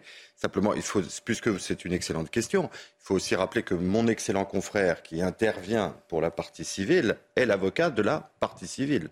C'est-à-dire, il ne vous livre pas une vision objective du dossier. Je veux dire, aujourd'hui, est-ce que vous, avez interrogé les avocats de la défense Vous pensez que si j'écoute l'avocat de la défense, il va nous dire qu'ils sont là très mal, qu'ils sont enfermés et qu'ils sont en train de se dire mon Dieu, qu'est-ce qu'on a fait à cette vieille dame en mais écoutez, mais peut-être, mais peut-être est-ce le cas Devant les enquêteurs, ils ont eu un comportement que les enquêteurs eux-mêmes n'ont pas. Objectivement, il y a une perte, comportements devant les enquêteurs, mais je vais simplement terminer sur un point. Aujourd'hui, vous n'avez que la vision de mon confrère qui a en charge des intérêts très particuliers dans ce dossier. Vous n'avez pas d'éléments objectifs. Nous ne disposons pas. C'est ça le plus important. Attendez, Évidemment, c'est le plus important, mais on est en train de parler du comportement eh des prévenus et des bah, comportements de leur famille. C'est bien le comportement Est-ce que vous avez des, éléments Non, vous, vous parlez du comportement des prévenus au jour des faits. Ah bah oui. C'est ce qui va intéresser la question de la culpabilité. C'est tout ce que je connais, moi. La question de. Très bien, merci de le reconnaître. Et la question de la reconnaissance, la question de la reconnaissance des faits. Bon, alors parlons de l'acte en lui-même. Parlons de l'acte en lui-même. Ça veut dire, mais l'acte, il n'est pas né comme ça. Ah C'est-à-dire que on voit très bien qu'il y a une perte d'humanité, l'autre n'est plus un autre moi-même, l'autre devient un objet. Alors c'est pas nouveau. Euh, si vous avez lu Chien perdu sans collier de Gilbert ah Cesbron, il décrivait ça. Mais déjà, ça s'est pas amélioré. À mon sens, ça s'aggrave.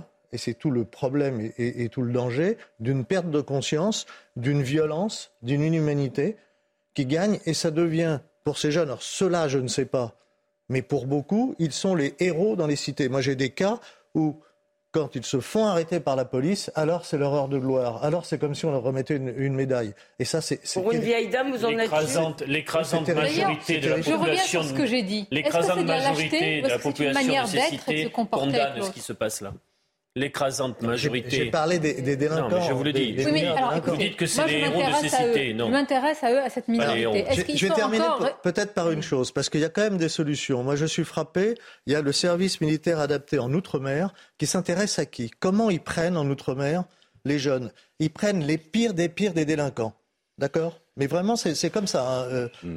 Quand ils ont le choix, quand ils ont 20 places, ils vont pas prendre ceux qui sont les mieux adaptés, ils vont prendre les plus inadaptés. Et en quelques mois, à part rare exception, il y a une véritable réussite. Mais ça demande du temps, ça demande de l'encadrement, ça demande de l'humanité.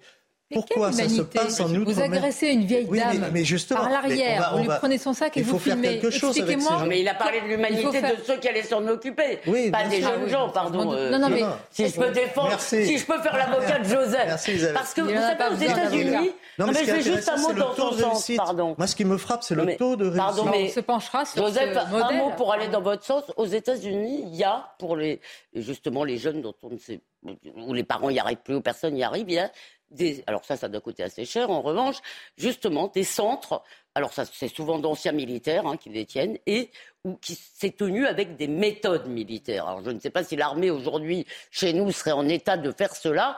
En revanche, on pourrait s'inspirer d'un certain nombre de méthodes. On n'est pas sur le même débat. Vous êtes sur le débat de la fermeté de l'autorité, je suis sur le débat de, de l'humanité. C'est-à-dire, qu'est-ce qu'on peut attendre d'un être humain, quel qu'il soit, quand il se comporte comme ça quand on attaque une vieille dame, je veux dire. Je ne sais pas si on peut le. Je ne sais pas si. Mais vous, même entendez ma question Je, l'ignore. J'ai du mal à dire. Je ne peux pas dire de façon. Je ne peux pas dire de façon. Non mais Sonia, je ne peux pas vous dire de, façon définitive et de manière gratuite. Ils sont irrécupérables. On a vu des gens qui ah, bah, avaient commis des horreurs et qui sont quand même revenus. Donc bon. il, y a, deux questions. D'abord, je réaffirme que ça ne sont, ce n'est pas, ils ne sont pas des héros des cités. L'écrasante majorité des, des habitants des quartiers populaires sont indignés de cette situation-là. Est-ce qu'on pouvait s'attendre après un tel acte qu'ils aient un autre comportement que le comportement qu'ils viennent d'avoir moi, j'attendais rien. Je n'avais pas d'un espoir de, repenti ou de. Euh, il y a deux questions qui se posent. D'abord, quels sont les processus qui amènent à cette déshumanisation? Il y a quand même une faille éducative et presque civilisationnelle. Il y a quand même la situation de euh, l'autorité parentale. Et à quel moment est-ce qu'il y a eu avant un signal faible qui pouvait amener à un tel comportement ou pas? Là, il y a aussi euh, le processus à qu'est-ce qui a amené à ça? Puisque d'autres jeunes ne se comportent pas comme ça, il y a aussi un processus. Et puis la réponse. C'est-à-dire, vu leur comportement là, qu'est-ce qu'on peut faire réellement en termes de dispositifs? L'armée ne veut pas euh, faire ce que. Non, je parlais de, méthode. Non, non, mais l'armée, elle répond, dit c'est pas dans notre cœur de métier, on ne veut pas. Après, euh, je pense qu'ils ont plutôt raison vu la situation. Après, il y a en effet je une. Suis plus pessimiste. Comment? je crois que je crois que c'est dans les. Non, mais je ne dis pas qu'on doit être sans solution par rapport à ça. Oui, un poison qui vous fait vous comporter ainsi et qu'ensuite. Hmm. Peut-être, peut-être que vous êtes euh, rongé par euh, ce que vous avez fait, mais qui, au moment de l'acte, vous filmez. Imaginez-vous. Oui, vous venez par l'arrière avec une vieille... Enfin, imaginez la scène. vous frappez, l'autre il vole et le troisième il filme. C'est-à-dire toute l'intimité dans cet acte. On se dit que là, ça va être compliqué. Je voudrais quand même répondre sur un point, Olivier. Il y a fait quoi, dans, la cité dans la cité de Mohamed Merah, je veux dire, il y a effectivement beaucoup de gens qui le considéraient comme un héros. Eh ben C'était une parenthèse. Je parle, moi, de la majorité de la population. J'ai pas dit la majorité. Je Moi, je dis ça. Vous voulez apporter une précision non, je pense que ce qui euh, va être fatal en termes de déclaration de culpabilité aux trois prévenus, c'est précisément le fait d'avoir filmé, qui euh, consacre la circonstance aggravante. D'abord parce qu'ils s'en sont pris à une personne vulnérable, ensuite parce qu'ils ont agi dans ce qu'on appelle une bande organisée en droit, mais surtout, ils ont eu l'intention, pour l'un d'entre eux, de donner de la publicité euh, à leurs méfaits.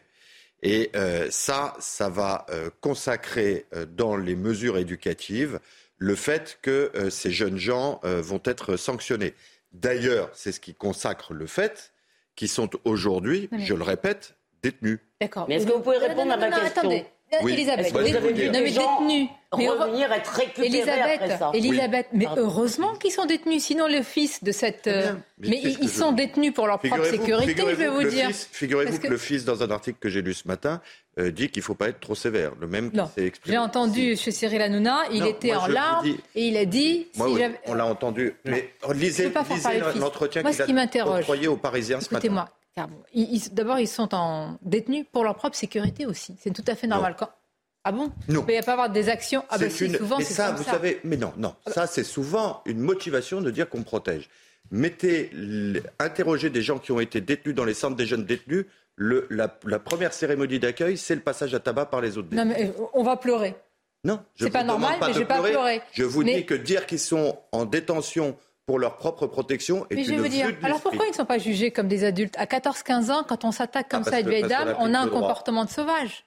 Très bien, mais le problème, ce n'est pas votre comportement de sauvage, c'est de savoir de quelles règles vous êtes éligible. Il se trouve que quand vous n'êtes pas majeur, vous êtes éligible du tribunal pour enfants. David Lisnard, qui n'est pas le pire euh, extrémiste de la classe politique, posé, lors de la dernière réforme sur le fait de pouvoir abroger l'excuse de minorité.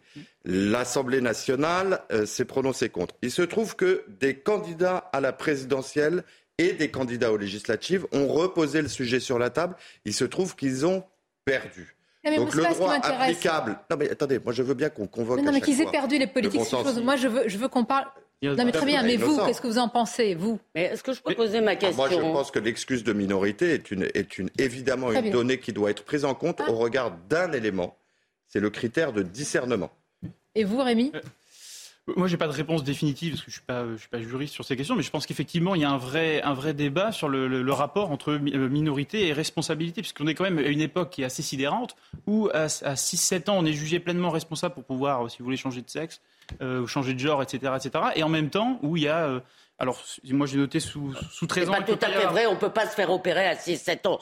Il faut quand même, il faut quand même dire la vérité. Bien sûr, mais avec le, la loi qui a été évoquée sous le, quinquennat précédent, on peut choisir, on peut choisir ses pronoms. Les, les professeurs sont obligés d'appliquer ce que vous demandez. Non, non, mais Donc, de ce point de vue-là, apparemment, il y a un plein discernement de responsabilité. Par contre, avec autant de sauvagerie, à 14-15 ans, c'est pas les mêmes qu'il y a 50 ans. Est-ce que ils peuvent être considérés comme des adultes et jugés comme tels? Il y avait des sauvages aussi à 50 ans ah non, 13, 14, 15 ans. Si, mais, pardon, est-ce que c'est possible le, sujet, le sujet que vous hmm. posez, c'est est-ce que le juge doit être contraint d'appliquer l'excuse de minorité? C'est ça la bonne question. Mais, voilà, mais j'essaie de la... discernement. D'accord. Mais est-ce que surtout, est-ce qu'il peut y avoir une justice des mineurs qui soit très sévère est-ce que la justice des mineurs est condamnée à une sorte de bienveillance Mais on n'est plus à l'ordonnance de 45, elle a évolué. Pardon, euh, Olivier.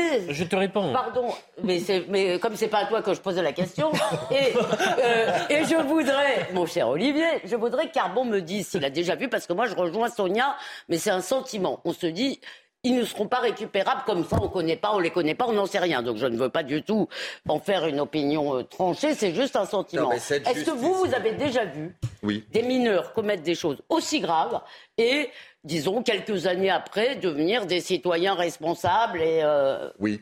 Bon. Non mais il ne va pas vous dire non. Bah, peut-être que si, pourquoi il est honnête Mais on a toujours des cas comme ça, mais moi ma question n'est pas ça, c'est comment on protège la société. Mon père était médecin des prisons de Fresnes. Il a connu, avant-guerre, un jeune qui avait tué un policier. Ce jeune a été condamné à mort, a été exécuté. Et il m'a dit, euh, il en était sorti. Alors, euh, nous, on est, on est chrétiens, et c'était, ce jeune s'était converti. Mon père me dit, mais c'était vrai, il avait basculé d'un monde à un autre. Donc, on peut, il ne faut jamais fermer la porte. Ça ne veut pas dire, la question était bonne, qu'il ne faut pas donner des sanctions sévères, parce que celle qui est sanctionnée aujourd'hui, c'est cette femme qui est traumatisé à vie, ah, enfermement à vie. On ça, parle faut de pas l'oublier. Merci. Faut pas l'oublier. Ça n'a rien à voir, mais j'ai écouté tout à l'heure le, témoignage d'une victime d'attentat euh, en Belgique qui dit mais qu'on remette la victime au cœur de tout, tout simplement. C'est tout. C'est pas beaucoup de Elle est notre amie euh, qui, a été euh, Ils n'ont pas le sentiment, par, hein, souvent. par les trois. Non, non, mais attendez, il y a une question entre le sentiment et, ce que fait le droit. Et de toute façon, la victime cet après-midi, elle a une place centrale dans la déclaration de culpabilité. vous, hein. vous le dites, mais pourquoi on reçoit des tas de témoignages de victimes elles-mêmes qui disent nous ne nous, sentons pas au cœur du système, je ne l'invente pas. Vous entendez les victimes qui ont eu l'impression de ne pas être au cœur du système. Vous n'entendez pas toutes les victimes. Et moi, je peux vous bah, dire, étant ni vous ni moi, nous sommes, nous sommes euh, capables d'avoir toute la réalité de ce qui se passe. j'occupe un poste d'observation qui n'est pas complètement neutre. Et oui, mais j'occupe un autre poste où on reçoit les doléances. Et la deuxième chose, c'est là qu'on va se mettre d'accord, c'est quand même la question n'est pas, c'est que la question n'est pas si évidente parce que c'est vrai, comme disaient Elisabeth et Olivier, qu'on dépend de l'ordonnance de 45. C'est vrai que cette ordonnance avait une volonté. Oui, euh, combien de fois elle a évolué? On en est à la 40e réforme. On, en est à la 40e réforme de cette ordonnance. Ça veut bien dire que la, résolution du sujet de, du mineur délinquant ou criminel n'est pas, n'est pas quelque chose on va qui suivre relève le dossier. de l'évidence. Une fois que la peine, la sanction ou la mesure éducative sera tombée, on va en, on va en reparler. Oui, d'accord. Ah bah, ça, Courte pause, vous allez nous. Je vais vous abandonner. Vous allez travailler Vous n'allez pas un déjeuner Non, ah non. Si, si, si, si. Jamais. Il y a un déjeuner. Il y a un déjeuner. Jamais je ne C'est pas joli, joli. Ça sent le. C'est pas joli, joli. Pas joli, joli. On laisse les mercredistes comme ça en blanc. Jamais je ne quitterai Sonia, vous je ne dis pas, mais jamais je ne quitterai Sonia pour un misérable déjeuner. Un sandwich à 14h. Voilà comment les choses se passent. Oui, mais un sandwich avec quelle baguette? Ah oui Ah oui, attention, ça, c'est un beau sujet. Hein. Chaque fois on croque dans le patrimoine immatériel. Ah, oui. ah pourquoi ça y est, c'est fait hmm Oui, ça eh fait. Ah bon, ça y est, c'est fait Ah oui, c'est ce que j'ai entendu tout à l'heure. Eh ben bravo, ouais, vous êtes très attentif euh, à cela. On va marquer une courte pause, on va parler de la baguette. Bon appétit. Merci à vous tous qui nous regardé. c'est une véritable information. La pause, je vous dirai les thèmes après, c'est mieux. Entendu, vous avez raison. Bah oui, mais vous êtes attentif. vous. à tout de suite. Merci d'être avec nous. La suite de vos débats. Bon appétit si vous êtes à table. Et justement, à table, avec du bon pain, une bonne baguette, c'est le début de vos titres, Audrey Berthaud. Française officiellement inscrite au patrimoine immatériel de l'humanité. Quelques chiffres 320 baguettes sont achetées chaque seconde en France. 12 millions de Français en achètent chaque jour. L'Organisation des Nations Unies a donc validé la candidature française portant sur ce savoir-faire artisanal. Le tribunal administratif valide la limitation de vitesse à 30 km/h à Paris. La vitesse maximale de circulation des automobilistes passe donc de 50 à 30 km/h sur l'ensemble des voies. Le but est notamment la réduction des accidents graves et mortels pour les piétons. Et puis le Sénat américain vote une loi protégeant le mariage homosexuel dans l'ensemble des États-Unis par crainte d'un retour en arrière de la Cour suprême. Les États-Unis sont sur le point de réaffirmer une vérité fondamentale. L'amour et l'amour et les Américains devraient pouvoir se marier avec la personne qu'ils aiment, a réagi le président Joe Biden dans un communiqué. Merci beaucoup Audrey. Alors, est-ce qu'on va vers des coupures de courant cet hiver? C'est incroyable même de poser cette euh, question. Comment est-ce qu'on en est arrivé là? Et vous allez entendre vraiment des extraits édifiants. Je les ai vus chez Pascal Pro tout à l'heure et je vais les passer de nouveau parce que c'était un débat entre, évidemment, le débat avant la présidentielle entre Nicolas Sarkozy et François Hollande. Il en était déjà question. Mais tout d'abord, on a passé tout à l'heure les, extraits d'Olivier Véran qui donne des conseils justement en mmh. termes de consommation d'énergie. Là, je voudrais qu'on voit la, réalité pour beaucoup de Français qui se préparent déjà à un hiver très froid, à des coupures éventuelles. Solène Boulan, Fabrice Elsner et Jeanne Cancard pour ce reportage. Voici. Chez Yves Manuel, on a pris l'habitude de bien se couvrir, même à l'intérieur. Car à la tombée de la nuit, il éteint le chauffage par souci d'économie. Entre 18h et, 22h, on est à 16, 16 degrés à peu près, et on arrête le chauffage central à ce, à ce moment-là, à 22h. Alors pour passer la nuit sans avoir trop froid, ce père de famille se munit de protection. Les couvertures de base, quelques pulls qui, qui traînent. Mais surtout d'un drôle d'objet qui a vu passer plus d'un hiver. C'est une, bouilloire de, l'après-guerre euh, et on va, bah, on va la réutiliser dans le lit parce que j'ai pas forcément les pieds assez chauds pour deux. Donc euh, ça, sera, ça sera tout à fait utile. Quoi. Bien couverte, elle aussi, cette restauratrice de Montreuil a coupé le chauffage dans sa cuisine. Mais ce n'est pas son seul sacrifice. Aujourd'hui, ce qui se passe, c'est que je n'utilise un four sur deux. Donc j'ai deux étages. Au lieu de faire mes pizzas là ou autre, et eh ben, je fais tout dans le même étage. À terme, Katia craint de perdre en qualité et donc en réputation. J'ai peur de perdre les clients, bien sûr. J'ai peur de perdre les clients parce que je vais être beaucoup moins rapide, beaucoup moins. Non, ça va pas le faire.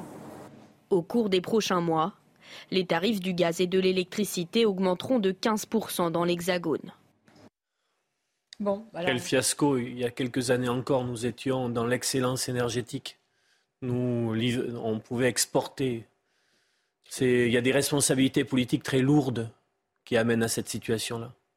Et moi, j'espère qu'on aura euh, l'occasion de, les aborder euh, pour de vrai. Voilà, C'est rare. Hein, oui, mais je pense que ça, ça, relève de commissions d'enquête, d'un contrôle du législatif. Parce qu'il y a, bon, je ne vais pas euh, faire long, mais il y a ce qui s'est passé euh, concernant bien sûr le nucléaire, il y a ce qui s'est passé au niveau européen concernant le marché euh, de l'énergie, il y a tout ce qui se passe aujourd'hui sur le bouclier tarifaire et les raquettes, les trous dans la raquette pour les collectivités ou pour les PME. Ils viennent de rattraper un peu, mais pas suffisamment. Et surtout, il y a des, personnes qui se retrouvent, ou sur le plan personnel ou sur le plan professionnel, et parfois les deux, dans une situation qui, fait du mal pour un pays développé comme le nôtre. Vous avez parlé d'essentiel. Les, les l'inconséquence des politiques et des choix sur le nucléaire. C'est pour ça que je vous ai proposé tout à l'heure d'écouter une partie de ce débat, un extrait. Très bien de cette période. Bah, vous vous souvenez, c'était animé notamment par euh, Laurence Ferrari entre François Hollande et Nicolas Sarkozy. Le nucléaire ne pose aucun problème de sécurité en France. C'est pas vrai. Le nucléaire Nicolas Sarkozy pas vrai. est le nucléaire le plus sûr du monde, reconnu comme tel. À Fukushima, ça n'a pas été un problème nucléaire, ça a été un problème de tsunami qui a cassé les pompes de refroidissement la centrale, qui est pourtant une vieille centrale à Fukushima, le moteur s'est parfaitement arrêté. C'est un problème de tsunami. Et je ne pense pas qu'aux frontières du Rhin, il y ait un problème de tsunami. En vérité, c'est un accord pour vous, ce pas un problème. S'il vous plaît, François pas un problème, une zone sismique, Allons maintenant pas bien sûr, thème de ce débat. Bien sûr, ne pensez pas que tous les élus autour se mobilisent parce, que on a compris, on a compris vos divergences, donc, Monsieur Sarkozy, franchement. On a compris vos divergences, s'il vous plaît. Donc, dans ce cas-là, soyez. Vous êtes pour le tout nucléaire, vous avez parfaitement le droit. Certains sont pour la sortie du nucléaire, ils en ont parfaitement le droit. Moi, je suis pour une position équilibrée parce que je pense que c'est la plus intelligente. Ah, ça fait. Voilà. Il faut rappeler que François Hollande était pieds et poings liés avec un accord avec Europe Écologie Les Verts pour les élections législatives. On lui a pas mis. un Non, non, mais euh, politiquement, il s'était. bah oui, il s'est mis lui-même. Dans cette euh, situation. Ah, oui, enfin, on est responsable de ces actes. On, a connu des accords sur lesquels le, le, respect de la parole donnée a été plus souple. Hein. Et après, euh, les, la commande politique à EDF, oui, la commande politique à EDF. Un symbole. C'est un de... symbole. Fessenheim. Point à la ligne. Point à la ligne. Mais Fessenheim, il symbolise tellement tout, tous nos échecs, notre, et les notre trahison, notre lâcheté. Ce ne sont pas, des échecs, ce sont des renoncements. Parce qu'on est très bon, mais on a renoncé. On a renoncé à une filière d'excellence. C'est pour ça qu'avant que les, divers ministres passent pour nous donner des conseils très concrets et absolument ridicules sur l'économie d'énergie, euh, il ferait mieux d'abord de présenter leurs excuses. Parce que, évidemment, il y, a, la question de François Hollande qui, on rappelle, en 2012, avait prévu la réduction du tiers du parc nucléaire d'ici 2025. Mmh. Mmh. Vous vous rendez compte aujourd'hui, quand on regarde ça dans le, dans le rétroviseur, c'est absolument effrayant. Mais Emmanuel Macron aussi a lui directement une responsabilité et l'ensemble des ministres qui sont passés par le ministère de l'écologie. On avait évidemment euh, M. Hulot. Quand il y a eu la fermeture de Fessenheim, il expliquait la fermeture de Fessenheim est le début d'un mouvement irréversible. Rendez-vous compte. Euh, François de qui avait dit à la même époque le nucléaire n'est pas une énergie d'avenir. Euh, Elisabeth Borne, qui aujourd'hui Première ministre, qui à l'époque se vantait en disant beaucoup de monde disait qu'il fallait le faire, nous on l'a fait. Applaudissez-nous. Emmanuel Vargon, qui pareil, euh, avait expliqué qu'on avait une capacité de production excédentaire, que donc on pouvait se permettre de fermer Fessenheim, d'autant plus que l'amitié franco-allemande, expliquait-elle, nécessitait cette fermeture. Donc si vous voulez, Emmanuel Macron lui-même, durant ce premier quinquennat, alors depuis il a changé euh, et c'est heureux, euh, même si malheureusement on en verra les fruits dans, longtemps et d'ici là on aura quelques pénuries, mais si vous voulez, Emmanuel Macron lui-même a une responsabilité très très claire dans cette, dans cette politique. Ah, enfin, moi je veux bien qu'on instruise le procès de tout le monde, cela dit il y avait bien peu été avant que la guerre en Ukraine et, et son cortège de conséquences n'interviennent. Bien peu étaient les défenseurs du nucléaire. Oh, oh. Alors, moi, j'irai plus loin. Vous êtes un peu injuste là. Sur la responsabilité. Franchement. Parfait, très bien. J'attends Il y a eu beaucoup de. de J'ai vu. Il y a des familles politiques qui ont donné une de près. Fabien Roussel, Fabien Roussel, par exemple, sur le nucléaire, a toujours été euh, très cohérent. Oui, simplement, si vous voulez, moi, il y, a des gens qui ont eu une ligne cohérente, mais qu'ils ont plus ou moins mise en avant. quand les débats sur le nucléaire et la diminution du nucléaire intervenaient. Donc, si vous voulez, moi je veux bien qu'aujourd'hui, on pourquoi on a une conscience aiguë, c'est aussi parce qu'on traverse une période de mmh. turbulence. Et une période de turbulence sur laquelle on ne s'interroge pas sur la question fondamentale qui est la question écologique, mais sur la question du prix et la question, par mmh. conséquent, d'une autre question fondamentale, c'est celle de notre souveraineté. Mmh. Et là-dessus, il y a un sujet qu'on peut raccorder d'ailleurs à, cette solidarité européenne très fictive, c'est pourquoi, pourquoi la fixation du prix nous est-elle imposée par les Allemands? Bien sûr. Pourquoi l'autorité européenne refuse, contrairement à ce que les Français ont demandé très tôt, pour une fois on a été réactif, de revenir sur la méthode de fixation du prix, alors qu'on accepte dans d'autres et, et, pourquoi est-il indexé Carbon, vous avez raison, des questions sociales. Mais sur le nucléaire, enfin, il y a des responsabilités. Quand on est au pouvoir, il y a des responsabilités. en, euh, de l'État aussi. Dès 2018. Pas que des politiques, de l'État. Dès 2018. Regardez l'ancien patron d'EDF. Dès 2018 commission d'enquête. Il y a eu un rapport euh, qui a mis en évidence, qui a souligné l'urgence de lancer une série de réacteurs nucléaires. Ce rapport, il a servi à caler une table. Et puis on avait... Moi, j'ai beaucoup appelé pour demander Je vais vous donner un exemple de la détérioration de la filière. Est-ce que vous savez que pour euh, ces soudures qui posent problème, c'est donc une, expertise, c'est un métier très particulier, très, très, très minutieux on a perdu le savoir-faire et la formation de ces soudeurs d'excellence. Ils hmm. viennent aujourd'hui d'autres pays. Ah, c'est l'exemple même de la perte de compétences. C'est ce exactement ce que disait l'ancien président d'EDF, là, qui a été remplacé il y a, un mois, en disant que c'est l'État qui lui avait demandé d'abandonner et le même État qui lui demandait de revenir. et, quelle a été la réaction de l'État quand il a dit ça? Ça a été de lui demander de se taire. Oui, c'est pas, pas l'État, ce sont les politiques. L'État ne fait que. Oui, parce que l'État, c'est un petit peu l'arbre qui cache les politiques. C'est les responsabilités politiques. Tout ce qui a été dit là est tout à fait exact. C'est encore pire puisqu'on avait un coup d'avance euh, dans le nucléaire qu'on a perdu pour le retraitement des déchets, avec une technologie qui normalement doit permettre de retraiter et de réutiliser les déchets, on a tout arrêté. Des il, il, va nous falloir euh, peut-être 10-15 ans. Mais qu'est-ce qu'on a rouvert? On a rouvert Saint-Avold. qui est la centrale euh, à charbon. Bah voilà. Merci les Verts. Qu'est-ce qui s'est passé? On, a eu une, une pression, comme on a sur d'autres sujets aujourd'hui, une pression globalement médiatique et idéologique si on levait le petit doigt en disant mais le nucléaire c'est pas si mal, on était forcément un espèce de fascisme à l'extrême droite. C'était ça, parce que quand vous rétrograde, conservateur, fasciste pour la pollution. On ne pouvait pas discuter, il ne pouvait pas y avoir même de eux débat. Avaient au nucléaire. Hein. Euh, c'était impressionnant de voir que le débat ne pouvait pas avoir lieu. Euh, si on disait mais le nucléaire, euh, ça a des avantages. Pardon, mais avec les fournisseurs privés, il y a une forme de raquette aussi. Alors là, c'est scandaleux. Beaucoup de personnes se retrouvent en très grande difficulté, puisqu'on leur, on leur vend de l'électricité à prix coûtant. Ils font leur marge et leur profit là-dessus, et ils vont saigner après euh, des consommateurs. Tout, du début à la fin, c'est à la fois l'image d'un fiasco et d'une forme de, si ce n'est d'irresponsabilité, de responsabilité justement politique pour ceux qui ont pris ces décisions. une fois, j'ai posé la question à François Bayrou dans une émission, c'était au grand rendez-vous. Je lui dis, euh, à François Bayrou. Ah Et il m'a dit, mais non, à l'époque, on ne pouvait pas aller contre euh, les décisions notamment de fermer Fessenheim, parce que les Français étaient pour majoritairement, etc. Mais vous vous rappelez, il y avait beaucoup aussi, ils disaient Fessenheim parce ah, qu'on va démarrer Flamanville. Vous vous souvenez? On nous présentait ça comme un tuilage. Or, ça, ça ne s'est pas passé comme ça. Et voilà, et on a rouvert euh, la centrale de, de, Saint-Avold. Mais là aussi, vous, voyez, il y a un sujet, puisque vous ne vouliez pas qu'on attaque trop l'État, mais il y a un sujet ah, quand même d'autorité. Non, mais je pense que derrière l'État, il y a des gens. L'autorité de l'État sur la livraison de l'électricité aux particuliers le coût qu'il a. Les, Français qui assistent à un État impuissant à, donner euh, un, coup de règle sur les doigts de ses fournisseurs indécents dans leur, dans leur politique tarifaire et se voient demander de diminuer leur consommation alors que ce sont principalement des opérateurs privés qui viennent les mettre hors de capacité financière de consommer comme ils voudraient. Quelle est l'autorité que conserve l'État pour ce particulier qui est dupé deux fois? Après, désolé, c'est une grande leçon pour ceux qui ont théorisé pendant des années les, euh, les, les, les bons aspects d'une libéralisation, que le marché allait s'autoréguler, que tout ça allait se mettre en place. On voit bien que sur un tel sujet qui relève de la souveraineté et des besoins essentiels, ça relève, ça doit relever quand même d'une certaine forme de planification par l'État. On marche sur la tête et à mon avis là, les Français ne vont pas oublier. dire un mot, c'est sur en fait l'indécence aussi d'Olivier Véran. Je crois qu'il y a une déclaration récemment où il expliquait ce qu'il fallait faire au quotidien, alors qu'en fait la fin de l'abondance, elle passe, elle passe tout simplement par les prix. C'est-à-dire qu'une bonne partie des Français, et c'est ce qu'on a vu dans votre reportage, n'ont plus les moyens en fait. Quand il parle des horaires pour les et on a vu ça hier avec la manifestation des artisans. Oui. Ben voilà. Il nous dit qu'il faut éteindre l'électricité le soir quand il fait nuit.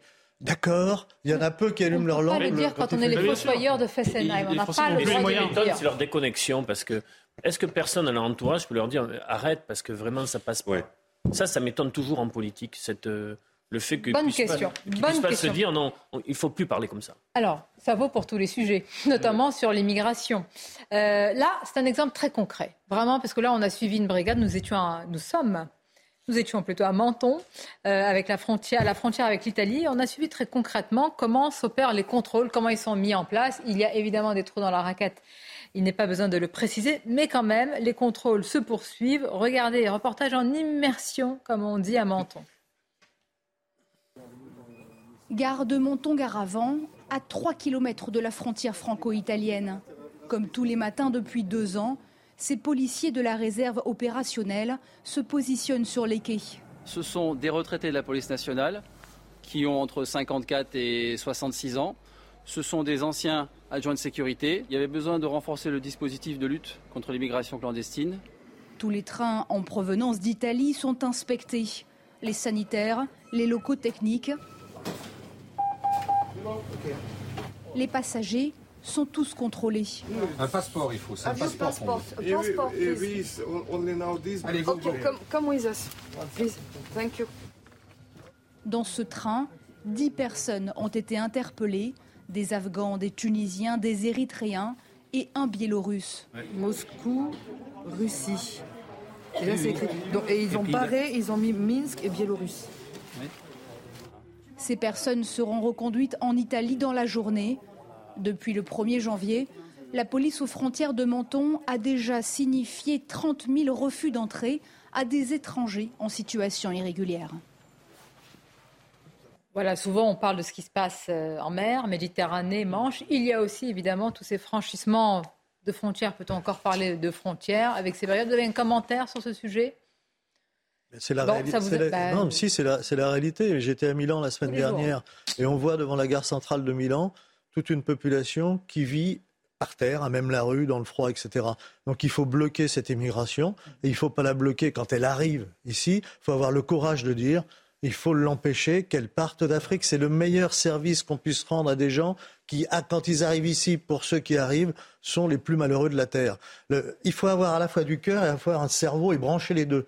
Il y a ceux qui nous disent, mais moi j'ai du cœur, j'accepte tout le monde. Généralement, ils n'en ont pas chez eux, pas plus que moi. Dans ma maison, j'en accueille pas. Mais ça ne les dérange pas de les voir s'entasser les... Et donc, il faut brancher le cerveau en se disant, il faut mettre stop. En plus, ce trafic, on a vu que financièrement, ça rapportait énormément d'argent. Moi, quand j'ai vu les, les, sommes que ça rapporte aux trafiquants, mais, mais on, est en dizaines de millions d'euros. C'est pour des... Et donc, il faut, faut, arrêter ça. Parlons des causes, et pas que des conséquences, en effet. Parlons des causes sur les pays de départ et pas simplement les trafiquants. Hélas, le problème, c'est que cette immigration est aussi un, business, un business primo pour les, pour les grands patrons, c'est la fameuse armée de réserve de marque. Au mois de juin, il y avait des dix grands patrons, je crois, qui signaient une tribune dans le monde. Et quand on regarde, on avait... complices des passeurs, euh, non, mais qui sont complices de, de, de, de l'immigration, qui s'y retrouvent. On avait des, donc des grands patrons qui signé une tribune, de l'hôtellerie, l'hôtellerie, les travaux publics, la restauration, donc précisément tous ceux, certains pas, évidemment, certains grands patrons. Et puis il y a des associations aussi. Il y a une concurrence déloyale. Il y a des associations aussi qui prennent. Va arriver dans le projet de loi immigration hein, sur les métiers en tension. Oui, mais bien sûr, on va être très attentif, mais à chaque fois c'est repoussé tout ça. Bon, euh, les États-Unis. Euh, Florian Tardif euh, est, ah. est, avec nous. Oui, il nous reste quelques minutes parce que. Comment Oui, bravo, bien ah, bah, Écoutez, alors, euh, il y a eu. Mais qu'est-ce qu'ils sont dissipés aujourd'hui? Je ne peux même pas finir, commencer une phrase. Alors, qu'est-ce que je voulais dire Moi, je ne Comment... pas encore coupé, alors il faut que c'était bon. Comment le président américain a accueilli son homologue? Ah Quelle est l'ambiance entre les deux chefs d'État, Florian?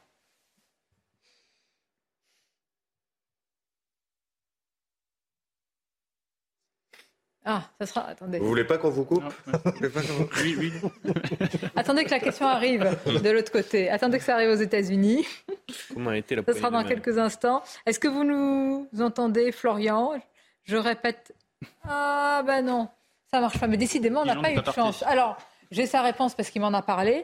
Eh bien, il y a eu hier un briefing pour la presse organisé à la Maison-Blanche et l'entourage de Joe Biden n'a pas tari d'éloges à l'égard d'Emmanuel Macron. Quand ça commence comme ça, c'est mauvais signe, non Oui.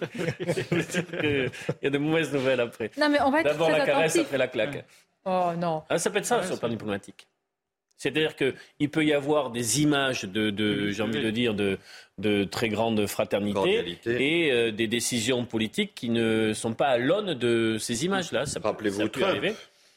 Mais moi, ce qui m'intéresse, c'est que qu'est-ce qu'on a dans notre besace pour venir et, et taper du poing sur la table, enfin, je ne sais non. pas si on peut le dire ainsi avec les États-Unis, qui protègent leurs entreprises, qui mettent des milliards sur la table pour en attirer d'autres, et nous, qui sommes embourbés dans toutes les règles et les normes européennes, on essaye de se débattre avec ça. Et s'il s'agissait tout simplement d'en parler? En disant que le, Merci, le- en maître. disant non non non mais ce que je veux dire c'est est-ce que vous pensé. êtes obligé d'arriver avec avec une besace pleine soit de menaces soit de promesses? À quoi ça va C'est une arriver confrontation d'intérêts, là. non mais c'est non C'est précisément des c'est j'en millions et des millions d'emplois Attendez, en jeu, est-ce des que le- milliards sur Est-ce la que le table. déséquilibre économique, commercial et juridique de, notre, de la relation franco-américaine est in fine à l'avantage des États-Unis à long non, terme ce qui est à notre désavantage, c'est certaines normes et règles européennes dont nous n'arrivons pas à nous de défaire. Et les Américains On est en sont train de dire- délestés de on est en ça. train de- Cher Sonia, on est en train de dire la même chose. Je, termine donc. Est-ce que à long terme, c'est l'avantage des États-Unis? Et est-ce que le chef de l'État de français nous voir affaiblis? pas- Oui. Ouais. Non, pas forcément. Pas parce qu'il sûr faut, aussi. On regarde, vaut euh, pas vaut mieux- totalement, vaut mieux pas que vous ayez- vaut mieux que vous ayez un marché en bonne pas forme. trop. Dans cette Voilà. Vaut situation, mieux que que vous ayez un marché en bonne forme et des alliés fiables. dans cette situation, que va pouvoir faire Emmanuel Florian Macron Tardif, c'est Ah oui, bon. euh, priorité. Alors, la question, c'est quelle relation entre les deux hommes? Quelle ambiance, Florian Tardif?